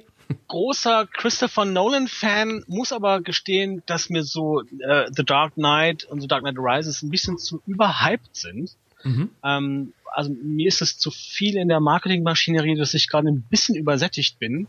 Und natürlich werde ich ihn gucken, aber ähm, ich werde ihn nicht gleich in der Mitternachtspreview als Triple mir im Kino reinziehen. Ähm, Das ist der Unterschied zwischen uns beiden. Ich habe nur drei Tage Zeit, danach bin ich nicht mehr im Lande. Aber er hat schon das Triple gebucht. Ja, das Triple war ich der erste Käufer. Acht Stunden vor offizieller Das ist Verkaufsstart hatte ich die Karten. Zelt vom Kino Ja, ja, das macht nur ich. Nachts angelegt. Ja, Hat sich Einer muss es tun. einschließen lassen nach Dienstschluss. Ja, das ist ja nicht so schwer für mich. Er weiß ja, wo die Kassen sind. Eben. Vielleicht gibt's noch eine Pressevorführung vorher, dann sage ich euch Bescheid. ja, ich bitte darum. auf Dann, jeden ähm, Fall. Also wenn da was geht, äh, ich werde äh, ab jetzt einen äh, au- ausgefüllten Urlaubsantrag auf dem Desktop liegen lassen. Ja, Ja, ähm, was sagt ich- ihr? War doch, war doch sehr interessant. Ich, genau, erstmal im, im Namen von uns dreien. Vielen, vielen Dank, dass du da warst. Genau. Hat uns sehr viel Spaß gemacht und Doch, war echt äh, toll. die Expertise waren super, also Heute hat kann uns weitergebracht. keiner vorwerfen, dass wir nicht professionell waren. Zumindest war Wir haben, wir also haben endlich die Gerold, professionelle ja. Gerold war dazu überaus gekriegt. professionell, ja. Super, hat mir, ja. hat mir sehr gut gefallen. Vielen Dank für deine Teilnahme hier, Gerold. Ja, sehr gerne. Hat auch Spaß mit euch gemacht. War jetzt mein erster Podcast, gebe ich zu. Na guck, der Beginn Jedenfalls. einer, der Beginn einer langen Freundschaft. Hat gar nicht wehgetan. Skype mitspielt. Ja, Ja, ja. Die, jetzt hat's ja gehalten, die letzten anderthalb Stunden sehe ich gerade. Vielleicht muss ich immer 20 Minuten reden, dann äh, bleibe ich drin oder so. Ich, ich fürchte, dass es eher an meinem iPad gelegen hat. Das, ich denke, dass das hier auf dieser Seite war, weil er mir dann einfach ähm, dann hintenrum die Connection weggeschmissen hat. Ähm, Ja. Jetzt habe ich dich sozusagen offen gehalten und äh, mir fällt zwar gleich der Finger ab vom permanenten Display bewegen, aber läuft, läuft. Was tut Was man ist nicht dein alles? Finger schon? Aber wie gesagt, wir laden dich gerne nochmal ein, wenn es dann irgendwann mal zeitlich passt und auch äh, vielleicht vom Thema her wieder passt. Wie gesagt, Hobbit ist auf jeden Fall ein Stichwort. Ja, ähm, ja würde Genau. ich Ja, sagen, sehr gern. Ver verbleiben wir soweit und äh, Ja. sagen erstmal Danke fürs Zuhören Genau. für alle unsere Hörer und ich hoffe, es hat euch gefallen. Gerne auch Feedback zu dem Thema, äh, ob das gut war oder ob wir was falsch gesagt haben. Immer her damit. Wir sammeln gerne Feedback. Äh, bei iTunes könnt ihr uns wie immer abonnieren ähm, und auch bewerten. Da würden wir uns auch sehr drüber freuen. Und ansonsten bei Facebook oder bei- logenzuschlag.de findet ihr uns. Fan werden. Ja, super, alles Fan klar. werden. Und Dann- auch beim Kollegen Gerold mal auf der Seite vorbeischauen. Genau. Richtig, lohnt Digitale Leinwand.de. Genau. Super. Gut. Alles klar? Bis dann Dann bis dann. Tschüss. Macht's gut. Bis Tschüss. dann. Ciao. Und weg. und Schnitt.